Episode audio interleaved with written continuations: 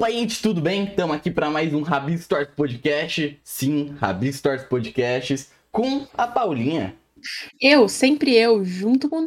Eu, sempre eu, incrível, como sempre sou eu. Não pode entrar nem outra pessoa. E a gente também tá hoje com a Reply, queridíssima convidada. Uh! Opa, gente. Oi, tudo bom? Se presente para os leigos que não te conhecem. Quem é você? Sim, os leigos. É, eu sou a Reply, eu tenho um canal no YouTube, eu também faço hum. faço ilustrações e o meu canal é mais voltado para entretenimento misturado com arte. Eu procuro que incrível. eu procuro trazer um, uma abordagem o mais interessante possível sobre, sobre coisas banais. Cara, e é... fica realmente muito interessante, nem parece que é um assunto meio banal. Uhum. É. Então, falando sobre isso, Play, porque há muito tempo atrás eu tive uma ideia parecidinha com o seu canal, de tipo, desenhando e falando de um assunto, mas eu pensei, mano, como deixar isso interessante, tá ligado? Como eu falar pro povo que banana é arte, sem que ninguém saia do vídeo nos primeiros um minuto. Aí eu vendo você fazendo bagulho, eu fiquei, caraca, cara, que orgulho, mano, puta que pariu. Saca? Porque, tipo. Porque pra mim, na época, nem era possível, tá ligado? Eu falei, ah, mano, eu vou focar em outra parada que vai dar melhor, saca? Vai dar, uhum. vai dar um bom. É.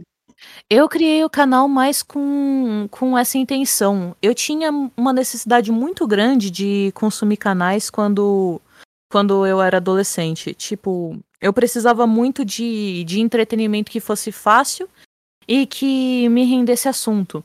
Uhum. E não tinha muito, principalmente das coisas que eu gostava de arte, porque uhum. eu não eu não entendi inglês, eu não tinha, tinha conhecimento nenhum de inglês, eu não conseguia ver direito. É, se eu visse com legenda, eu me perdia na legenda, porque eu, eu não usava óculos e eu precisava. Aí você não achava é. que era problema de bilíngue, na verdade era só é, óculos. exato, era o óculos que faltava na legenda. E não tinha, não tinha um canal para mim, sabe? Que eu gostava uhum. de desenhar, eu gostava, eu gostava de série, eu gostava dessas coisas que, que todo mundo gosta. Sim. E, uhum. e eu sentia que não tinha um lugar que juntasse tudo que eu gostava é, de um jeito interessante, porque ou era um documentário chato, ou era um cara falando, e aí galera, beleza, para, para, para, para, para, acabou o vídeo. Aí eu ficava Não era o meio termo. É, aí eu ficava muito, putz, mano, o que, que eu faço com o meu tempo? Acho que eu vou ver um vídeo de Mario, Mario Maker, sei lá. E... Mas vídeo, vídeos é. de Mario Maker são bons. São muito bons, eu, eu consumo até hoje. Mas eu sentia falta de alguma coisa que nem, que nem o meu canal. Uhum. Então acabou, acabou se moldando para ficar ficar do jeitinho que é hoje, né? Que, que tem os GIFs, tem as coisas, tem temas variados pra. E tem desenho, pra... né? É, e tem o desenho para trazer uma visão diferente. É basicamente um canal de comentário, uhum. onde raramente eu falo do hype. eu deveria falar Cara... mais, eu acho. Só que, em vez de gameplay, é o desenho de fundo. Uhum. é, mas é, é, algo inteligente, sabe? Tipo, você assiste, você realmente passa informações que agregam, não é tipo só comentário é, clichê são coisas que realmente agregam. É, não eu é tava um... pensando até, tipo, tem coisa que você pode usar como. É... É... Caralho. Tipo, é. em redação do Enem, sabe? Informações isso que tudo? você não, você não procura isso, tipo, sobre, sei lá, daltonismo. E aí, eu não, não vou pesquisar isso. Mas aí, tipo, um vídeo seu que me gera entretenimento, eu descobri informações. Ah, eu, eu fico contente com isso, porque eu acho que, que quando a gente tem um canal que, que atinge um, um público, uma parcela um pouquinho maior, a gente tem que, que conscientizar as pessoas de algum jeito. A gente uhum. tem que trazer, trazer coisas relevantes para as pessoas de algum jeito. Porque. Uma missão, né? É, a gente oferece um entretenimento. Mas a questão é que a orientação para alguns problemas é, tem falta, sabe? Tem poucas Sim. pessoas que acham, por exemplo, que, que se ela é daltônica, ela não pode desenhar, ela não pode colorir. Sim. Então. Inclusive, como... rapidão te cortando o reply. O uhum. Dedê, né, que fez a intro, ele é daltônico. E aqui a gente tem um exemplo de um artista que fez uma intro incrível, é daltônico. E, pô, puta que pariu, né? Palmas pra ele, assim. Então, tipo, tudo é, É, esse, possível, esse é o né? primeiro, primeiro episódio que vai ter intro? Não, o segundo. Ah, tá. Ah. Então as pessoas já viram. Droga. Não, mas isso é incrível de qualquer forma. Uhum. Porque eu sinto que, que a gente não precisa só ter o entretenimento ou só ter é, Informação. a informação. A gente pode juntar os dois de um jeito de fazer as coisas Uhum. mais, mais interessantes e tal. Exatamente. Porque estudar, eu acho chato. Agora, se você é, adquirir informações desse jeito, eu acho incrível. Uhum. A gente tem até o Castanhari como exemplo, né? Tipo, É, então, sim. Ele consegue fazer isso bem. Fazer uma galera que provavelmente, sei lá, nem gosta de história, por exemplo, ou ciência, ver um conteúdo que di- vai digerir mais fácil, né? Uhum, exatamente. É, meu maior problema com, com o Castanhari é que ele demora pra postar, né? Aí É. eu, eu de, de 15 anos, eu ia ficar muito carente com um canal desse se fosse o meu Uhum. favorito. É, eu ia tipo, pensar, "Putz, Os, cadê? os vídeos deles realmente acho que é, agregam muito, assim, de- é, sobre. Ele explica de um jeito que parece que ele tá contando realmente uma história. Eu Hum. tenho um professor que ele é de história também. Também não, né? Que o Caetano não é professor de história. Mas meu professor de história, ele é tão empolgado, eu acho que no que ele gosta e no que ele faz, que ele conta como se fosse um livro de aventura. E isso é, Nossa, pelo menos pra mim, é, é um jeito muito mais fácil de aprender. faz total diferença, Paulo. Você falou Faz foi muito bom, diferença. porque meu professor de sociologia e filosofia, geografia e história, eles são assim também. Então você vê a paixão, parece que. Sabe o lance, reply, do.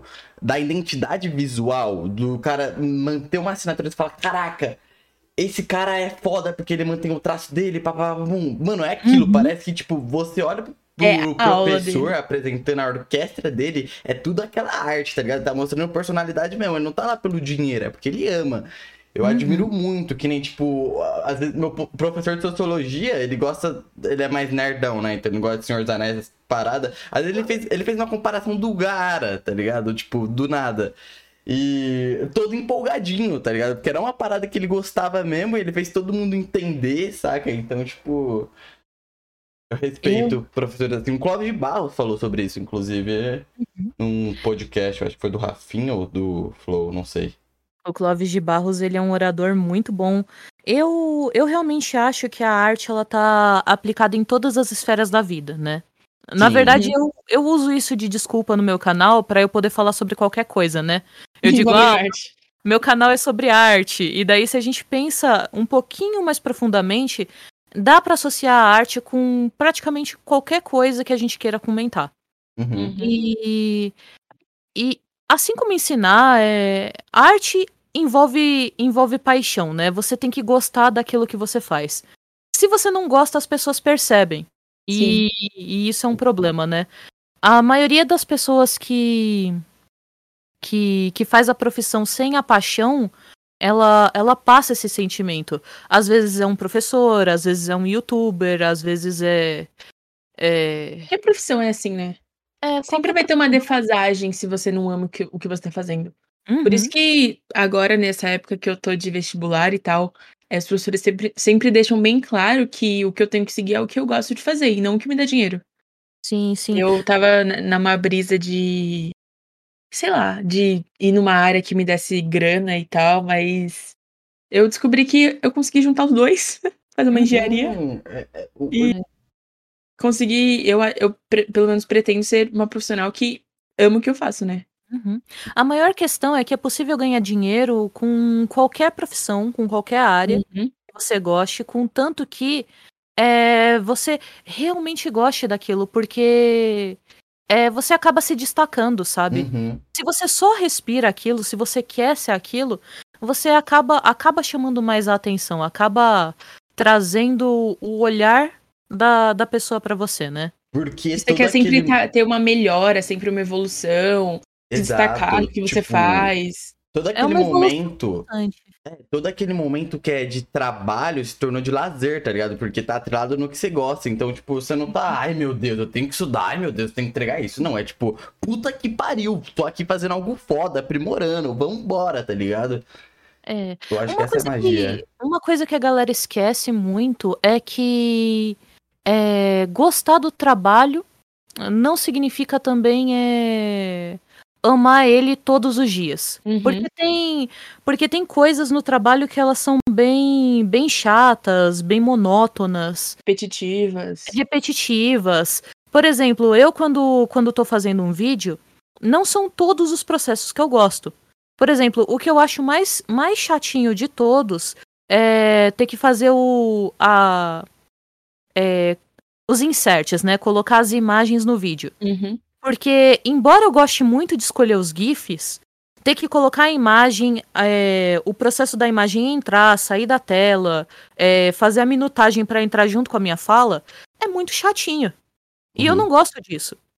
Mas. Muito, tem que ser muito certinho, né? Uhum. Mas aí isso acaba compensando. Por quê? Porque eu gosto muito da parte em que eu escrevo o roteiro, que eu tô pesquisando as ideias. Eu Uhum. gosto muito da, da interação que eu tenho com o público depois, porque eu coloco o GIF e penso assim: será que alguém vai saber de que anime que é isso? Ou será que alguém vai pegar essa piada de duplo sentido que eu fiz aqui? E aí as pessoas pegam. E isso é muito recompensador. Uhum. Então- É gratificante ver que o que você pensou no mínimo detalhe as pessoas separaram. É, pelo menos uma pessoa. Porque eu vou Uhum. atrás. Porque eu vou atrás dessa uma pessoa, né? Essa aqui é a questão. Na, prim- na primeira semana que eu lanço um vídeo, eu tento ler todos os comentários. E, e aí eu fico vendo o que funcionou e o que não funcionou pra cada um. Uhum. Então, encontrar pessoas que, que gostam e que estão na mesma sintonia que eu é, é a parte mais gratificante, que faz toda a parte que eu não gosto, porque realmente é meio chato, é, valer a pena. E, e que eu não abra mão dessas partes que eu não goste, né? Uhum. Que, que E- toda, toda profissão tem isso, né? Toda profissão É, tem. é, a- acho que é impossível você amar 100% o que você faz. Exato, se é exato. o que você faz. Tipo, Eu acho que é, o, o Pixel falou, às vezes seu trabalho vira lazer, mas é, tem hora que você confundir o trabalho com lazer deve ser meio chato. Sim. Tipo, até é, pela ergonomia do local, mas é, pela, pela é, ação mesmo que você tá fazendo. Tipo, o Pixel trabalha desenhando, só desenhando. Uhum. Era o que ele gostava. Mas é a profissão dele também. Eu acho que vai ter em algum momento, tipo, desenhar algo que ele não gosta de Não, desenhar, já que vai tem. ser. É, Tipo, então. O próprio exemplo foi quando eu tava trampando pro Flow, tá ligado? Tipo, eu não queria desenhar o Prior, por exemplo, saca? Tipo, tem, tinha muito Uhum. disso. Tipo, porra, outro dia eu vou desenhar um mano que eu não curto.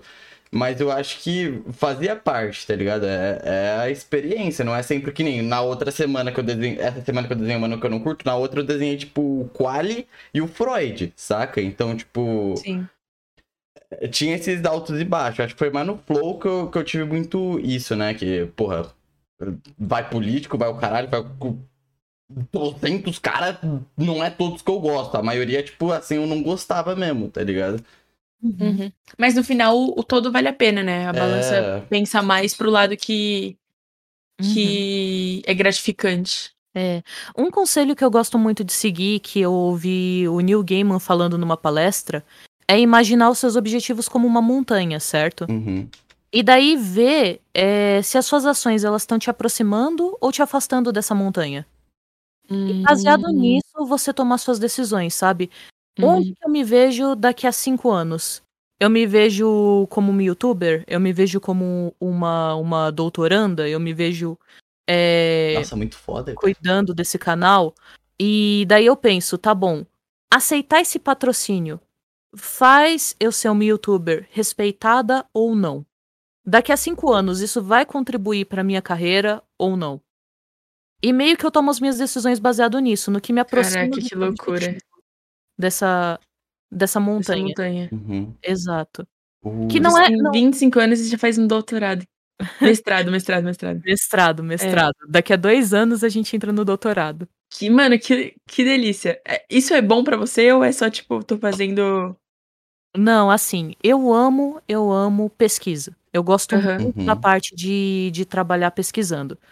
Porque o que eu tô pesquisando agora é o quê? Eu tô pesquisando compêndios educacionais. Mais ou menos, resumindo pra galera, é os manuais que fizeram com que a escola seja do jeito que ela é.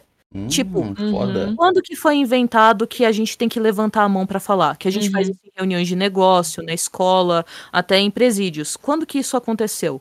Foram nesses livros. Hum, daí quem recebe o crédito por essas coisas? É, e por que que foram levantadas as mãos e essas e esses sinais e tal? Porque quando a gente para pra pensar nisso, parece que tudo é muito natural, tudo é muito Uhum. comum. Mas tudo teve, um- teve um motivo porquê. criado. E algumas dessas coisas que tiveram um motivo, elas elas não tiveram um motivo que é compatível com o dia a dia. E que exigiria, por exemplo, uma reforma escolar. Uhum. Então a gente estuda isso Tipo Paulo Freire. Uhum, para poder Uhum. mandar, para poder mandar e mudar essas coisas. Porque faz muito sentido para uma educação do, do século XVIII que o aluno que o aluno chegue e tenha que aprender a escrever baseado na Bíblia. Aham. Mas hoje em dia Mas não, pra gente não faz. não faz, exatamente. Por quê? Porque para uma criança de hoje em dia, o que faz mais sentido é ela querer escrever o M de, de não sei, Matusalém ou o M de Minecraft? Sim. Então, é, os métodos eles estão mudando e a gente só consegue mudar eles depois que a gente desnaturaliza eles. Então a gente procura a raiz de onde eles vieram, como que eles foram criados. Caralho, Então- estou encantada com isso. Mano, é, isso me faz muito feliz. Caraca, atualmente- mano. Quando. Atual... Pode Desculpa. falar, pode falar. É, atualmente eu tô pesquisando sobre, sobre La Salle e os jesuítas e como eles desenvolveram métodos de, de ensino que hoje em dia as pessoas usam, hoje Aham. em dia elas usam, e que eram úteis. E como que, tipo, des, descorrom... meio que, na verdade, deixa eu reformular. E como corromperam esses métodos, sabe? Uhum. Pra que hoje em dia algumas aulas sejam muito chatas. Ah, Então, então a gente vê essas coisas, a gente retoma o passado para que a gente possa melhorar o nosso presente e, por consequência, o futuro. É Sim. meio que o trabalho de, de um cientista historio, historiogrador, tá ligado? Historiográfico. é, eu tive um professor de artes. é, ele era, tipo, jovem, assim. E Uhum. aí, na primeira, na primeira aula dele, ele passou um vídeo falando sobre é, as metodologias de ensino. E aí ele parou o vídeo, tipo, a gente meio chocado. Eu não sei é, o sobre o que exatamente era o vídeo, não lembro. Mas era tipo falando sobre um peixe que. Eu não lembro, mas é um vídeo muito famoso que muitos professores usam, provavelmente. E aí, todo mundo chocado, né? Porque ninguém tinha batido de frente, assim, com isso, assim, nenhum professor nosso. E aí ele começou a falar sobre Paulo Freire, porque eu faço ETEC, né? Não sei se Foda. você sabe o que é ETEC. Aham, sim, sim. E a gente tem a Semana Paulo Freire. Só que é, sempre foi tratado como uma semana que a gente tinha que fazer um- alguma pesquisa sobre ele. E aí, só que não era algo que a gente pudesse implementar, era só uma pesquisa e só isso. E aí esse professor é, começou a tentar mostrar pra gente como, tipo, melhoras pra gente evoluir como, fazer nossa parte como alunos, né? Ele Uhum. tipo, falou: Ah, vou tentar fazer minha parte como professor, mas ainda é um regime, entre aspas, regime muito é, Fechado, né? fechado. Não tem como eu ter as minhas próprias atitudes pensando no que vai agradar vocês, porque eu tenho regras, é, conduta com o professor. Mas é, ao final do, da matéria dele com a gente, ele se tornou o nosso professor favorito, porque ele entendia o que era atual, o que a gente conseguia entender melhor Uhum. uma metodologia que pudesse realmente ensinar. Uhum. Tipo, a gente tava aprendendo sobre matrizes africanas. Ele fez um, um cenário, e aí a pesquisa era pra gente é, fazer um. Tipo, uma peça com que a gente levasse doces da época, rituais. Então era algo que a gente interagia. E aí, tipo, são. E alunos de 15 anos não conseguem ficar parados durante 5 horas ouvindo sobre matriz africana sem fazer nada. Uhum. Então, acho que essas coisas de pesquisar o que realmente funciona atualmente e o que é antiquadro é muito, muito importante. Eu Uhum. acho que o fundamental hoje em dia para os professores, né, que foi minha crítica com o ano passado. Porque eu sempre, eu sou um aluno que tem muita dificuldade, tipo, por ano passado ter perdido muita coisa, ter passado por muita coisa, obviamente, no momento eu desisti, tá ligado? Porque, enfim, porra, minhas prioridades estava outra, infelizmente. Enfim, mas continuando. é, o ponto é que eu via muito na minha escola, é, sempre querendo manter uma conduta e quando você vê era muito mais focado no vestibular, por mais que tenha muito isso, né? Do. A gente tem que focar muito no vestibular, porque é difícil pra caralho, a Paula tá passando por uma puta pressão, mas tinha umas coisas, tipo, eu não me sentia incluído na sala de aula. E uhum. que nem quando eu passei por todo esse momento, eles não estavam falando de notas ou de vestibular, um professor veio me perguntar, que eu tô há muitos anos no colégio, quando o professor veio me perguntar, ah, o que que tá rolando, Davi, que você não tá conseguindo ir? Foi, tipo, conversar comigo mesmo pessoalmente e tal, perguntar o que eu fazia, etc. Foi na hora eu criei um carinho. Acho que esse lance do professor é, não tentar atingir, tipo, o melhor do aluno na nota, mas sim no pessoal dele, porque eu, minha escola é privada, né? Então tem uma facilidade maior, não tem tantos alunos assim. É... Nossa, muito difícil falar sobre isso, tem que ser mais delicado. pra não monarcar aqui, enfim. É. O, o que eu tô querendo dizer com isso é que eu passei muito por, tipo, eu não sou o aluno de nota, tá ligado? Se eu for numa prova, eu vou ir mal, mas que nem eu consigo prestar atenção numa aula e entender ela muito bem, tá ligado? Tipo, até porque eu sento na frente por escolha minha mesmo, interajo com o professor e etc. Uhum. É, eu consegui criar uma liberdade hoje em dia, né? Que a gente passou pela pandemia, eu fui um dos poucos alunos que foi no presencial eu consegui criar uma liberdade com meus professores. Intimidade, de, tipo, né? É, uma intimidade deles entenderem como funciona. Tipo, por exemplo, se eu tô desenhando no, no meio da aula, é porque eu não consigo ficar 50 minutos quieto prestando atenção porque eu tenho ansiedade.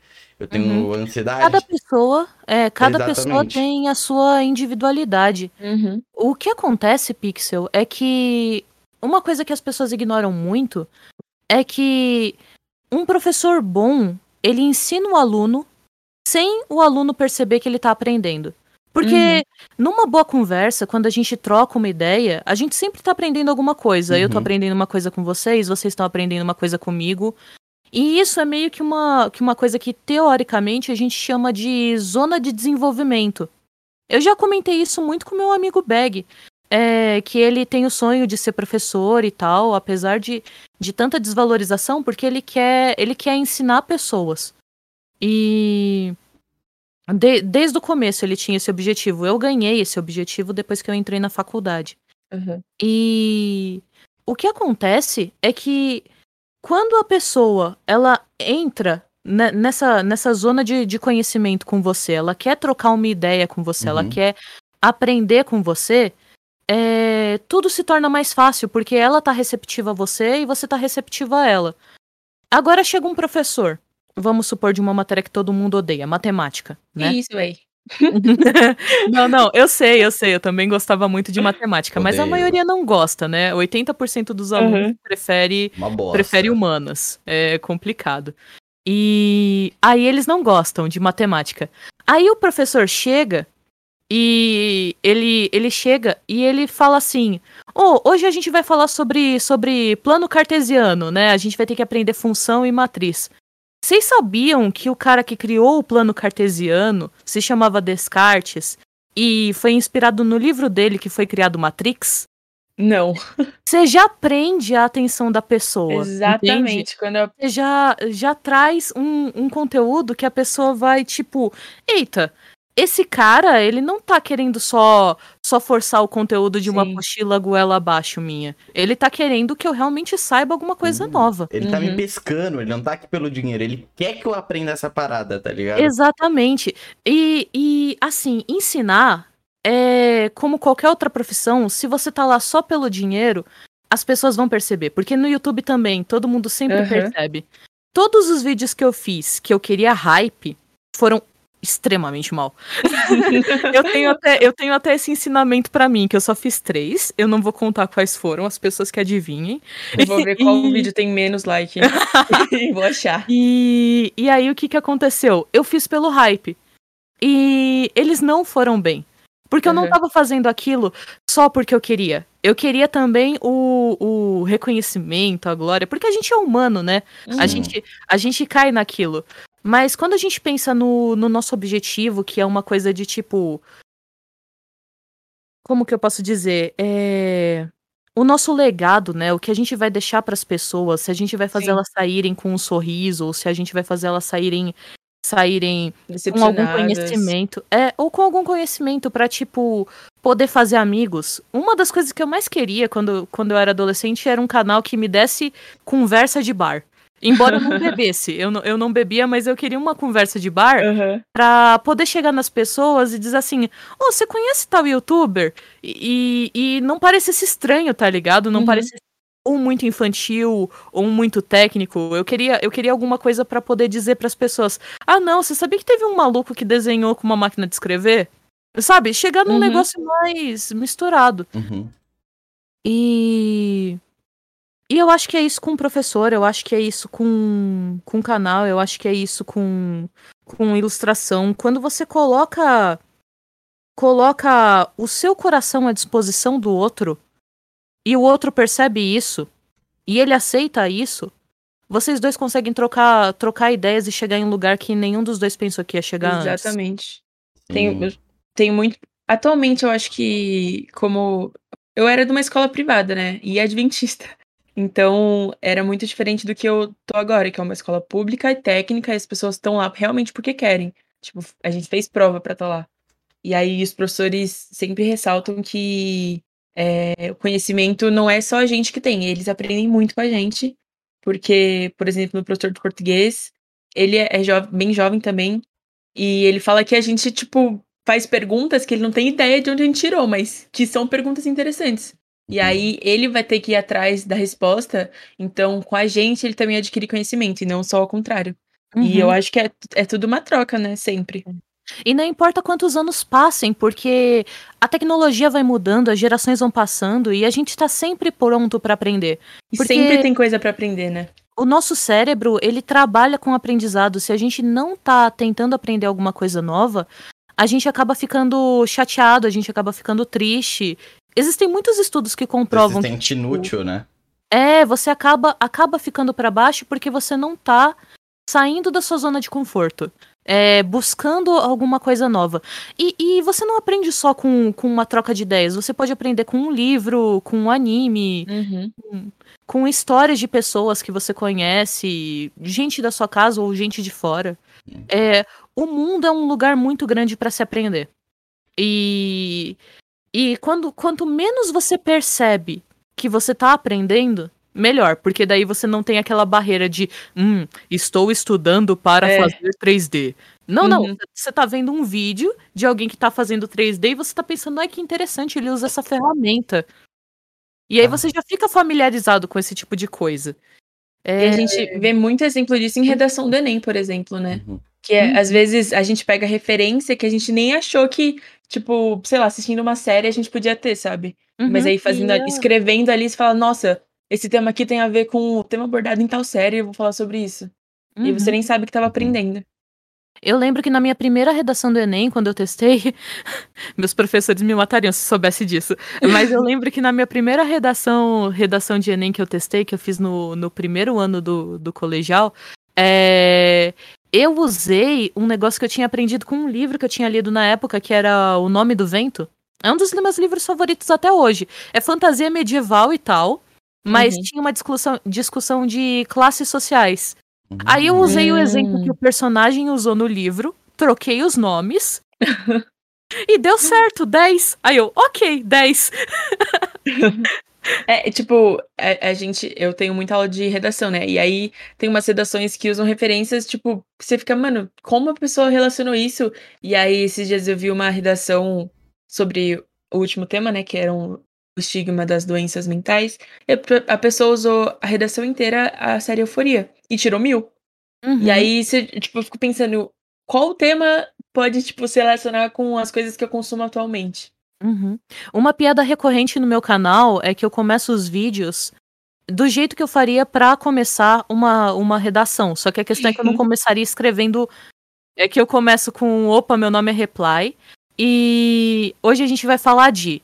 E eu pego três temas que parecem não ter conexão nenhuma um com o outro. E eu faço isso de propósito, sabe? Uhum. Porque, porque isso instiga as pessoas a continuarem. Elas pensam assim, tá bom, como que esse maluco, como, como que esse youtuber doido relacionou essas coisas, entende? É... E aí no final dá tudo certo. Exato. E. E as pessoas fazem isso. Eu falo esse porque eu não sou a primeira a fazer isso. Uhum. Eu lembro. É, não queria esse tipo de associação, né? Porque a gente sabe como esse cara, cara tá com problema, mas sabe quem fazia isso no começo da internet? Que eu ficava me perguntando como que ele fazia isso? Era o. Tem dois nomes. Era o PC Siqueira. Isso que eu, eu pensei nele, eu juro pra PC você. Siqueira. Eu pensei, PC Siqueira ou Monark? É, eu tava No assim começo também. dos vídeos dele, no começo dos vídeos dele, ele colocava no título três coisas que não tinham nada a ver uma com a outra. E eu Uhum. sempre ficava pensando, nossa, mas o que, que isso tem a ver? Eu não entendi. Aí eu clicava no vídeo pra ver. E atrai, né, véi? Uhum. A mesma coisa aconteceu por um tempo com o Markiplier, né? Que, que foi uma inspiração muito grande pro meu canal. Na verdade, se você pegar o, o ícone. O ícone da capa do meu canal, né? E pegar o ícone dele, você vai ver que, tipo, é a mesma posição, mesmo fundo vermelho, mesma cor de cabelo. Por quê? Porque eu, tipo, me inspirei muito no cara. Eu queria, Uhum. eu queria criar entretenimento como ele criava, né? Que ele era a minha maior fonte de entretenimento na época.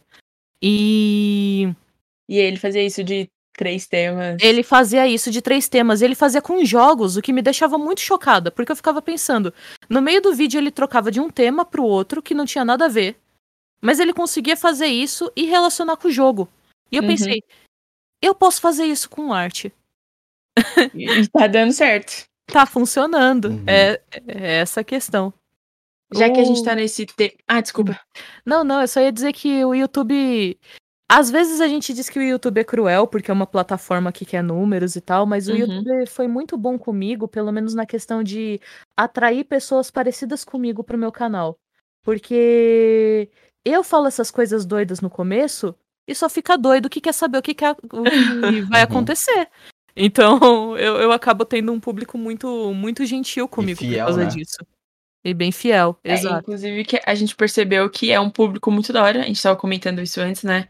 É. Pelas perguntas que a gente recebeu no Twitter, porque dependendo do convidado, a gente tem pergunta retardada, né? Igual o convidado. E aí eu comecei a ler, eu fiquei tipo, que perguntas bem elaboradas, que realmente tem uma resposta que não é só sim ou não, é que, tipo, é Uhum. muito bom. É uma comunidade que você vê que realmente sabe muito bem quem você é e tá ali, né? Interagindo com coisas externas que não tem só a ver com o seu E canal. Só dá um Uhum. lembrete, né? Não é, Eles me apoiam. não é enaltecendo o, o- o público de um do outro, é que são públicos diferentes só, É, né? são Tipo, um tá fazendo entretenimento e piada a todo momento, enquanto o outro tá falando de arte, coisas mais específicas. Exato. Então, Muitas pessoas não, não associam isso. Mas eu encho meus vídeos com piada, só que as pessoas não percebem porque meu senso de humor é ruim. É muito bom, é muito. sur- É tipo assim, você tá falando no bagulho sério, aí de repente uma piada muito boa e você fica, meu Deus. Literalmente não esperava por isso. A gente, a gente coloca um pouquinho. A voz de rádio, ela, ela. Eu nunca contei isso no meu canal, né? Mas a voz de rádio, ela serve pro, pro meu eu piadista ou pro meu eu crítico escapar. Sa Uhum. Sabe quando a gente tá numa conversa e a gente pensa uma coisa que a gente não tem coragem de dizer? É entre, o entre parênteses de um texto. É, o entre parênteses, a, é, a nota de rodapé. Aham. Então, aí eu coloco a voz de rádio pra que as pessoas saibam o que eu tô pensando de verdade. Só que. Não é que- algo que agregue exatamente É. no tema. É que isso não interfira, sabe? A pergunta Uhum. que todo mundo tá se fazendo naquele momento, ou a piada que alguém queria fazer, ou, ou o comentário sarcástico de tipo, eu sei que você pensou nisso, tá bom? Eu sei. E, cara, eu tava é, vendo, né, uns, os vídeos mais atuais e o que eu reparei muito, que normalmente pra mim é um grande. Foda-se, palavra, mas o que eu reparei muito é o, é o, o jogo de voz, já que você falou da sua voz de rádio, tipo, eu Uhum. reparei quando, no vídeo do daltonismo, por exemplo, quando você foi lá, tipo, foi falar, explicar o que era daltonismo e aí você. é, o efeito que você usou pra falar daltonismo. Uhum. E, tipo, é uma coisa que, eu- que passa em branco, mas pela edição ser muito boa, é algo notável pra caralho. É, porque a música, ela afeta muito. As pessoas não percebem muito isso, mas a música que você coloca de fundo, ela afeta o clima de qualquer conversa. uhum. Por exemplo, agora a gente tá, tá conversando sem, sem nenhuma musiquinha de fundo, sem nenhum Uhum. rádiozinho. Mas a música, ela inconscientemente altera suas emoções, ela altera o que as pessoas vão sentindo. Eu eu aprendi recentemente que eu gosto muito de usar um gênero de música chamado electro swing no fundo dos meus vídeos. Hum, foda. Porque porque esse gênero de música específico, ele faz com que a pessoa fique animada, mas ao mesmo tempo ela fique atenta. É um pouquinho diferente do lo-fi que faz você relaxar, Aham. ou, ou só do, do rap instrumental que faz você ficar simplesmente com a atenção. O electro swing ele pode ser, ser traduzido tanto para momentos de relaxamento quanto para momentos de tuts tuts tuts. aquela aquela batida que faz com que você Aham. Empolgado e que a emoção cresça. É, muitas pessoas não dão muito detalhe pra sonoplastia, mas é um elemento que vai fazer as pessoas guardarem o que você disse. É uma coisa que Uhum. vai fazer com que as pessoas deem atenção pra coisa que você queria que elas dessem atenção. É, tem que lembrar que um vídeo é uma orquestra, né? Então, tipo, o momento que você quer mais atenção, que você quer atenção, você coloca, por exemplo, sei lá, ou você tá falando de algo tenso, né? Você já coloca aquela. Exatamente Uhum. que nem você falou, né, cara? Assim, não É. vou. E eu acho que isso também tem a ver não só com vídeos, mas momentos da vida mesmo. Por exemplo, em festas. Hum. E eu marco muito músicas, tipo, nossa, tal música me lembra o dia que eu vi tal pessoa e ela me disse tal coisa. Total, total. E Porque- eu sou muito. Isso é, às vezes, uma péssima ideia, mas eu sou muito apegada com músicas referente a pessoas. Uhum. Eu Cada não. pessoa tem um som, né? Mais ou Aham. menos. Eu, eu tenho uma condição que se chama sinestesia, né? O que isso, isso meio que faz? Isso faz com que meio que, às vezes, quando eu tô comendo alguma coisa, venha uma cor na minha cabeça. Ou quando eu tô ouvindo, ou quando eu tô ouvindo uma música. E o inverso acontece também. Mas Uhum. geralmente, geralmente são processos de imagens virem na minha cabeça relacionadas aos outros sentidos. Ou se eu tô vendo uma imagem, os outros sentidos são ativados. Uhum. E... Nossa, eu nunca tinha ouvido falar disso. Que É, interessante. e aí o que isso faz? Todo mundo tem um pouquinho. Todo mundo tem um pouquinho de sinestesia. Porque a gente sabe que essa sine- sinestesia acontece em todo mundo, porque, por exemplo, se eu falar uma comida que você gosta muito, a sua comida favorita, e começar a descrever os detalhes, você vai começar a salivar. Uhum. Entende? Por quê? E- Porque. Ou talvez sentir o cheiro até. Porque a sinestesia do seu cérebro vai ser ativada, entende? Aham. Vai ter a ligação neurológica que o seu cérebro vai acreditar que aquilo tá lá quando não tá. Aham. E, e isso de sinestesia, não sei se entendi muito bem, mas tem a ver também com, por exemplo, as pessoas, não sei se você já viu, é, ah, é, matemática é a cor vermelha, biologia Aham. é a cor verde. Exatamente, Isso é exatamente. sinestesia? Isso, são as associações que você faz, que o seu cérebro faz, pra ligar as pessoas naquilo. Por exemplo, reply é vermelho. Entende? Aham, entendi. E a Paula Em é rabiscos, rabi... é, a Paula, É. eu, tipo, meu cabelo sempre foi roxo. Então, então o Pixel fala que eu sou a roxa. Isso é Exatamente. sinestesia. Isso, exatamente, exatamente. Ai, meu Deus, isso é muito interessante.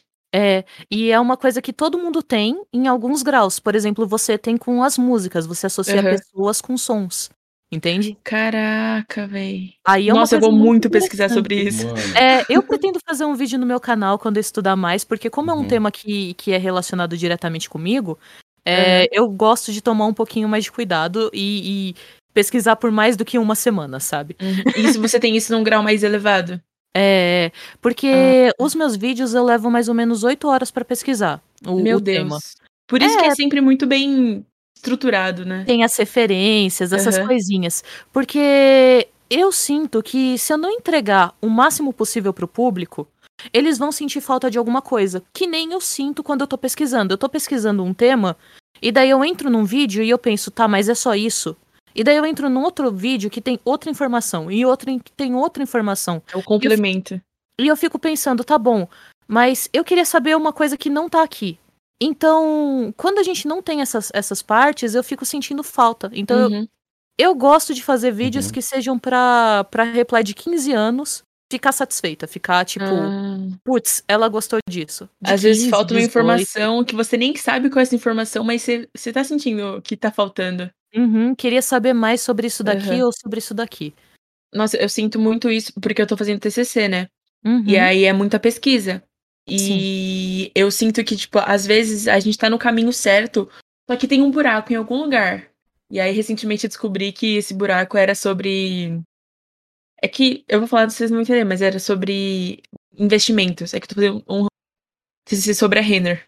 Uhum. E aí, tipo, eu senti assim, e aí eu comentei com o meu grupo, aí meu grupo não deu muita bola, aí toda oportunidade que eu tenho de falar sobre investimentos, eu falo, e aí falaram, tipo, ah, então pode pesquisar essa parte. E aí, tipo, senti que, ah, que delícia, finalmente vou poder colocar isso. E aí é gostoso pesquisar. Até aqui É. no programa você falou sobre a Renner, né? É, então. É que tá atingindo meu cérebro em níveis, nossa, estratosféricos. Não Quando a, gente mais. tá, quando a gente tá muito envolvido em alguma coisa, todas as nossas áreas da vida viram aquilo, né? Sim. é que nem e, e Quando parece você que tá aprendendo alguma coisa, Uhum. quando você tá querendo alguma coisa. Quando eu descobri. é, tem a ver com ESG. Eu nunca tinha ouvido falar de ESG. E agora aparece todas as, as minhas pesquisas, que nem são de TCC, tem ESG em algum momento. E eu fico, mano, como que eu nunca tinha visto isso antes? Eu É igual faço- música também. Eu não faço ideia dessa parte do SG, mas eu, eu acho que eu entendo. É, É, eu- Eu então. nunca tinha ouvido falar sobre ESG. Ah, entendi. E aí eu- o professor deu de sugestão, e aí a gente agarrou isso. E aí vai ser sobre Renner, ESG e gastos. Ah, entendi. basicamente. Olha, parece o começo de um vídeo. Três coisas nada a ver. Três Mas coisas eu que juro. Eu juro não. Eu espero que dê certo. E que fazem sentido juntas. Porque é Uhum. possível relacionar muitas coisas, né? Algumas a gente tem que forçar um pouquinho. Mas é que nem aquela história dos cinco apertos de mão. Eu não acredito que sejam mais apertos de mão. Mas cal no Discord, talvez. É, tipo assim, do, em relação a, ah, estou a cinco apertos de mão da rainha, por exemplo. Uhum, uhum. Aham. Eu acho que a gente Eu tá. penso muito a- nisso, sabia? Eu acho que das pessoas que estão vivas no Brasil, a gente tá a umas 10 causas do Discord de qualquer pessoa. Nossa, sim. Eu penso nisso, tipo assim, uma vez meu amigo falou: Ah, em tal evento eu encontrei a Nilce, eu gosto muito da Nilce. Aí eu pensei, Uhum. mano, eu tô a um aperto de mão da Nilce, velho. Uhum, Como isso é possível? Tá tão distante, mas tão perto. Não, uhum. É uma ligação muito diferente, né? E se a gente começar a pensar, por exemplo, tipo, ah, a Reply conhece tal pessoa que vai em tal call junto comigo e, tipo, em momento diferente, estão com a mesma pessoa, só que em momento diferente, tá ligado? Então, tipo, Uhum. antes dele passar aqui, ele tava lá com a Reply. E agora a gente tá tudo aqui reunido. Exato, exato. Ah, se vocês fizerem uma festa de fim de ano aqui, vai ser muito divertido nesse servidor, né? Com as pessoas e É, tal. então. aham. Olha, olha que ideia, olha a ideia insana aí. Ó, a ideia. A gente pretende fazer. é, nosso futuro é que seja algo presencial, né? Então a gente tem, tipo, ideia, mano, vamos gravar um episódio num churrasco. e aí, tipo, cada um fala o que quer e tal. Mas são ideias mais longes, É, bem então, longe. se der mais longe. A gente até. É que esse ano não deu pra fazer, porque que nem a gente. Eu, eu pirei na ideia de ter um especial de Halloween, por exemplo, que eu adoro a Uhum, data. Um especial de Natal. É que um especial de Ano Novo é um algo mais festivo, né? Seria legal ter mesmo. Primeiro ano do canal, pá. Uhum. Mas é, que nem próximo ano já é uma das paradas que eu quero ter. Tipo, até essas datas aí, eu e a Paula fazer um especial de Halloween, a gente fantasiadinho. Ó que fofo, Paula. Não, Uhum. especial de Natal eu vou estar comendo um salpicão aqui na frente da câmera, com certeza. Isso não é nenhuma dúvida.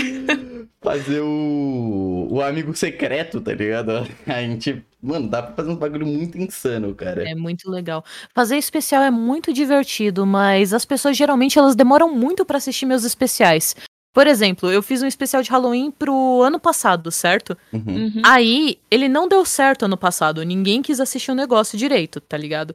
Eu digo ninguém, mas eu tô desvalorizando 20 mil pessoas, né? 20 mil pessoas muito É gente, lindas. é muita muito- gente. É, muito Cheirosas. lindas, muito fofas, é, muito, muito gentis, principalmente as 5 mil que deram like no negócio. É, elas, elas assistiram. Hum. E mas não era comparado com a média do meu canal. Daí eu pensei, tá, especial não dá certo, né? Esse ano me cobraram um especial. Aí eu falei, gente, já tem um especial, vocês podem assistir esse ano de novo. E, e esse ano todo mundo assistiu, entende? Então, às vezes Bom eu que fico. todo ano, né, tem. Então todo ano as pessoas podem voltar lá. Às vezes eu não sei se as pessoas querem um especial, se elas não querem. Às vezes dá certo, às vezes não. Eu acho, eu acho essa imprevisibilidade muito boa. É, E ao mesmo uhum. tempo muito ruim, porque não dá pra contar com alguma coisa, mas ao mesmo tempo, se tivesse certeza de tudo, não teria graça nenhuma. É, então, é também. uma roleta russa, né? É, a magia do Uhum. vídeo atemporal, né? Uhum, exato. Uma hora pode do nada bombar, você abrir seu analítico, pô, tá acontecendo com esse vídeo aqui, tá ligado? É. é que o que eu quero buscar mesmo com os meus vídeos é que eu tenho orgulho deles, independente de quantos anos passem. Uhum. Sabe? E é, e se eu sinto que eu não tô com orgulho de alguma coisa, se eu não fiz aquela coisa tão bem quanto eu poderia ter feito na época, aí meio que eu dou uma privada ou eu tento pensar assim, hum, ok, eu vou refazer isso depois. Uhum. E, e todo, todos os meus vídeos que estão atualmente no meu canal são coisas que eu tenho, tenho muito orgulho de ter feito, porque eu fiz, eu fiz realmente de coração com o melhor que eu podia fazer. É, E Uhum. falando no seu canal, você tem planos, tem metas, você tem é, grandes. Como chama mesmo? É, o- Projetos, o- projetos. projetos. Exato. Projetos. Olha, é, tem uma coisa que, que, que anda me assombrando um pouquinho, e assombrando talvez seja uma palavra meio ruim pra eu usar isso, mas que é o RPG que eu criei na comunidade do canal. Hum, É o quê? No começo do ano, tava uma onda das pessoas fazerem enquetes muito idiotas, muito bestas, na, na aba comunidade. Eu, eu não sei se vocês lembram. É, porque eles descobriram que isso divulgava o canal, né? Eu lembro. Assim, nossa, eu não sabia que era por isso, mas. Eram umas enquetes muito tipo, você prefere vermelho ou verde? Aham. É, complete a letra L, tá ligado? uhum. Era muito imbecil. E isso promovia, promovia o canal. E eu pensei, tá bom. De novo, porque porque eu tenho eu tenho esses projetos de tipo, eu vejo que as pessoas estão usando uma ferramenta de um jeito de um jeito que não é o potencial dela e eu penso, tá bom, como que eu posso usar isso no potencial, tá ligado? Uhum. E aí, o que, que eu fiz? Eu peguei a comunidade e eu falei: eu vou criar um RPG, eu vou promover o meu canal e ao mesmo tempo criar entretenimento. Então, o que, que eu fiz? Eu, eu fazia uma narrativa para as pessoas, onde elas tinham sempre cinco escolhas, e elas podiam escolher o que, que ia acontecer com o protagonista da história. Hum, Meu Deus, isso- isso é genial. É, por exemplo. Obrigada. Meu Deus, cara. Por exemplo, eles escolheram que eles queriam uma narrativa que fosse num mundo steampunk, que eu ofereci pra eles, que podia ser Hum, mágico, podia muito ser foda. cyberpunk. Aí depois eles escolheram que eles queriam que o protagonista tivesse gênero neutro. Eles escolheram é, que se eles queriam ficar mais amigos do, do garoto da casa ou da irmã mais nova dele. Eles, escolhi, eles escolheram se eles queriam tomar, tomar um chá azul ou tomar o remédio, entende? Pra curar uma Uhum. doença que eles estavam. Eles escolheram com qual arma começar. Essas coisas, entende? Sim. E, e o que acontece? É, eu criei isso porque eu acredito que a gente deve fazer boa arte, boas coisas, é, até nos momentos mais sombrios da nossa vida. Eu, eu acredito que, Também. que a arte serve como um bote salva-vidas para as pessoas que estão que estão perdidas, estão desamparadas. Porque todo mundo pode fazer arte. Todo mundo é capaz. E, e o que acontece é que eu criei esse RPG num, num, num extremo de criatividade, porque eu tava passando num processo que eu tava perdendo a minha avó. Minha avó tava ficando muito, muito, muito doente. E faltando um episódio pra eu terminar o RPG, ela veio a falecer. E como Eita. eu escrevi, então, e como eu escrevia enquanto eu tava do lado dela e ela tava acamada, eu associei as duas coisas na minha cabeça e eu não consegui terminar a história pra galera. Eu não consegui terminar a história pra eles. Mesmo eu sabendo como ela terminava. E o que que a gente faz com isso? Eu decidi que eu vou fazer um vídeo contando toda a história e tal, e eu vou trazer o final pra eles. Mas eu vou trazer de um jeito que é segredo. É um vídeo diferente. Por quê? Uhum. Porque a gente vai usar outro recurso que as pessoas não exploram também no YouTube. Entende? Que vai ser outra coisa diferente que a gente vai fazer. O- Porque- E, nossa, você começou com. Cara, Ah, você é diferente aqui e virou algo extremamente genial e gigante, importante pra você também. E quando eu finalizar, e quando eu finalizar, o que que acontece? Eu não vou começar um RPG sem finalizar o outro. uhum. Então, quando eu finalizar esse vídeo que, nossa, tá dando muito trabalho, eu tô há dois meses fazendo, Nossa. que foi quando eu consegui recuperar do luto e tal, né? aham. É... Meus sentimentos, inclusive. Ah, obrigada. Também. É, Então, quando eu consegui recuperar, é, eu decidi que, tipo, eu vou finalizar essa história.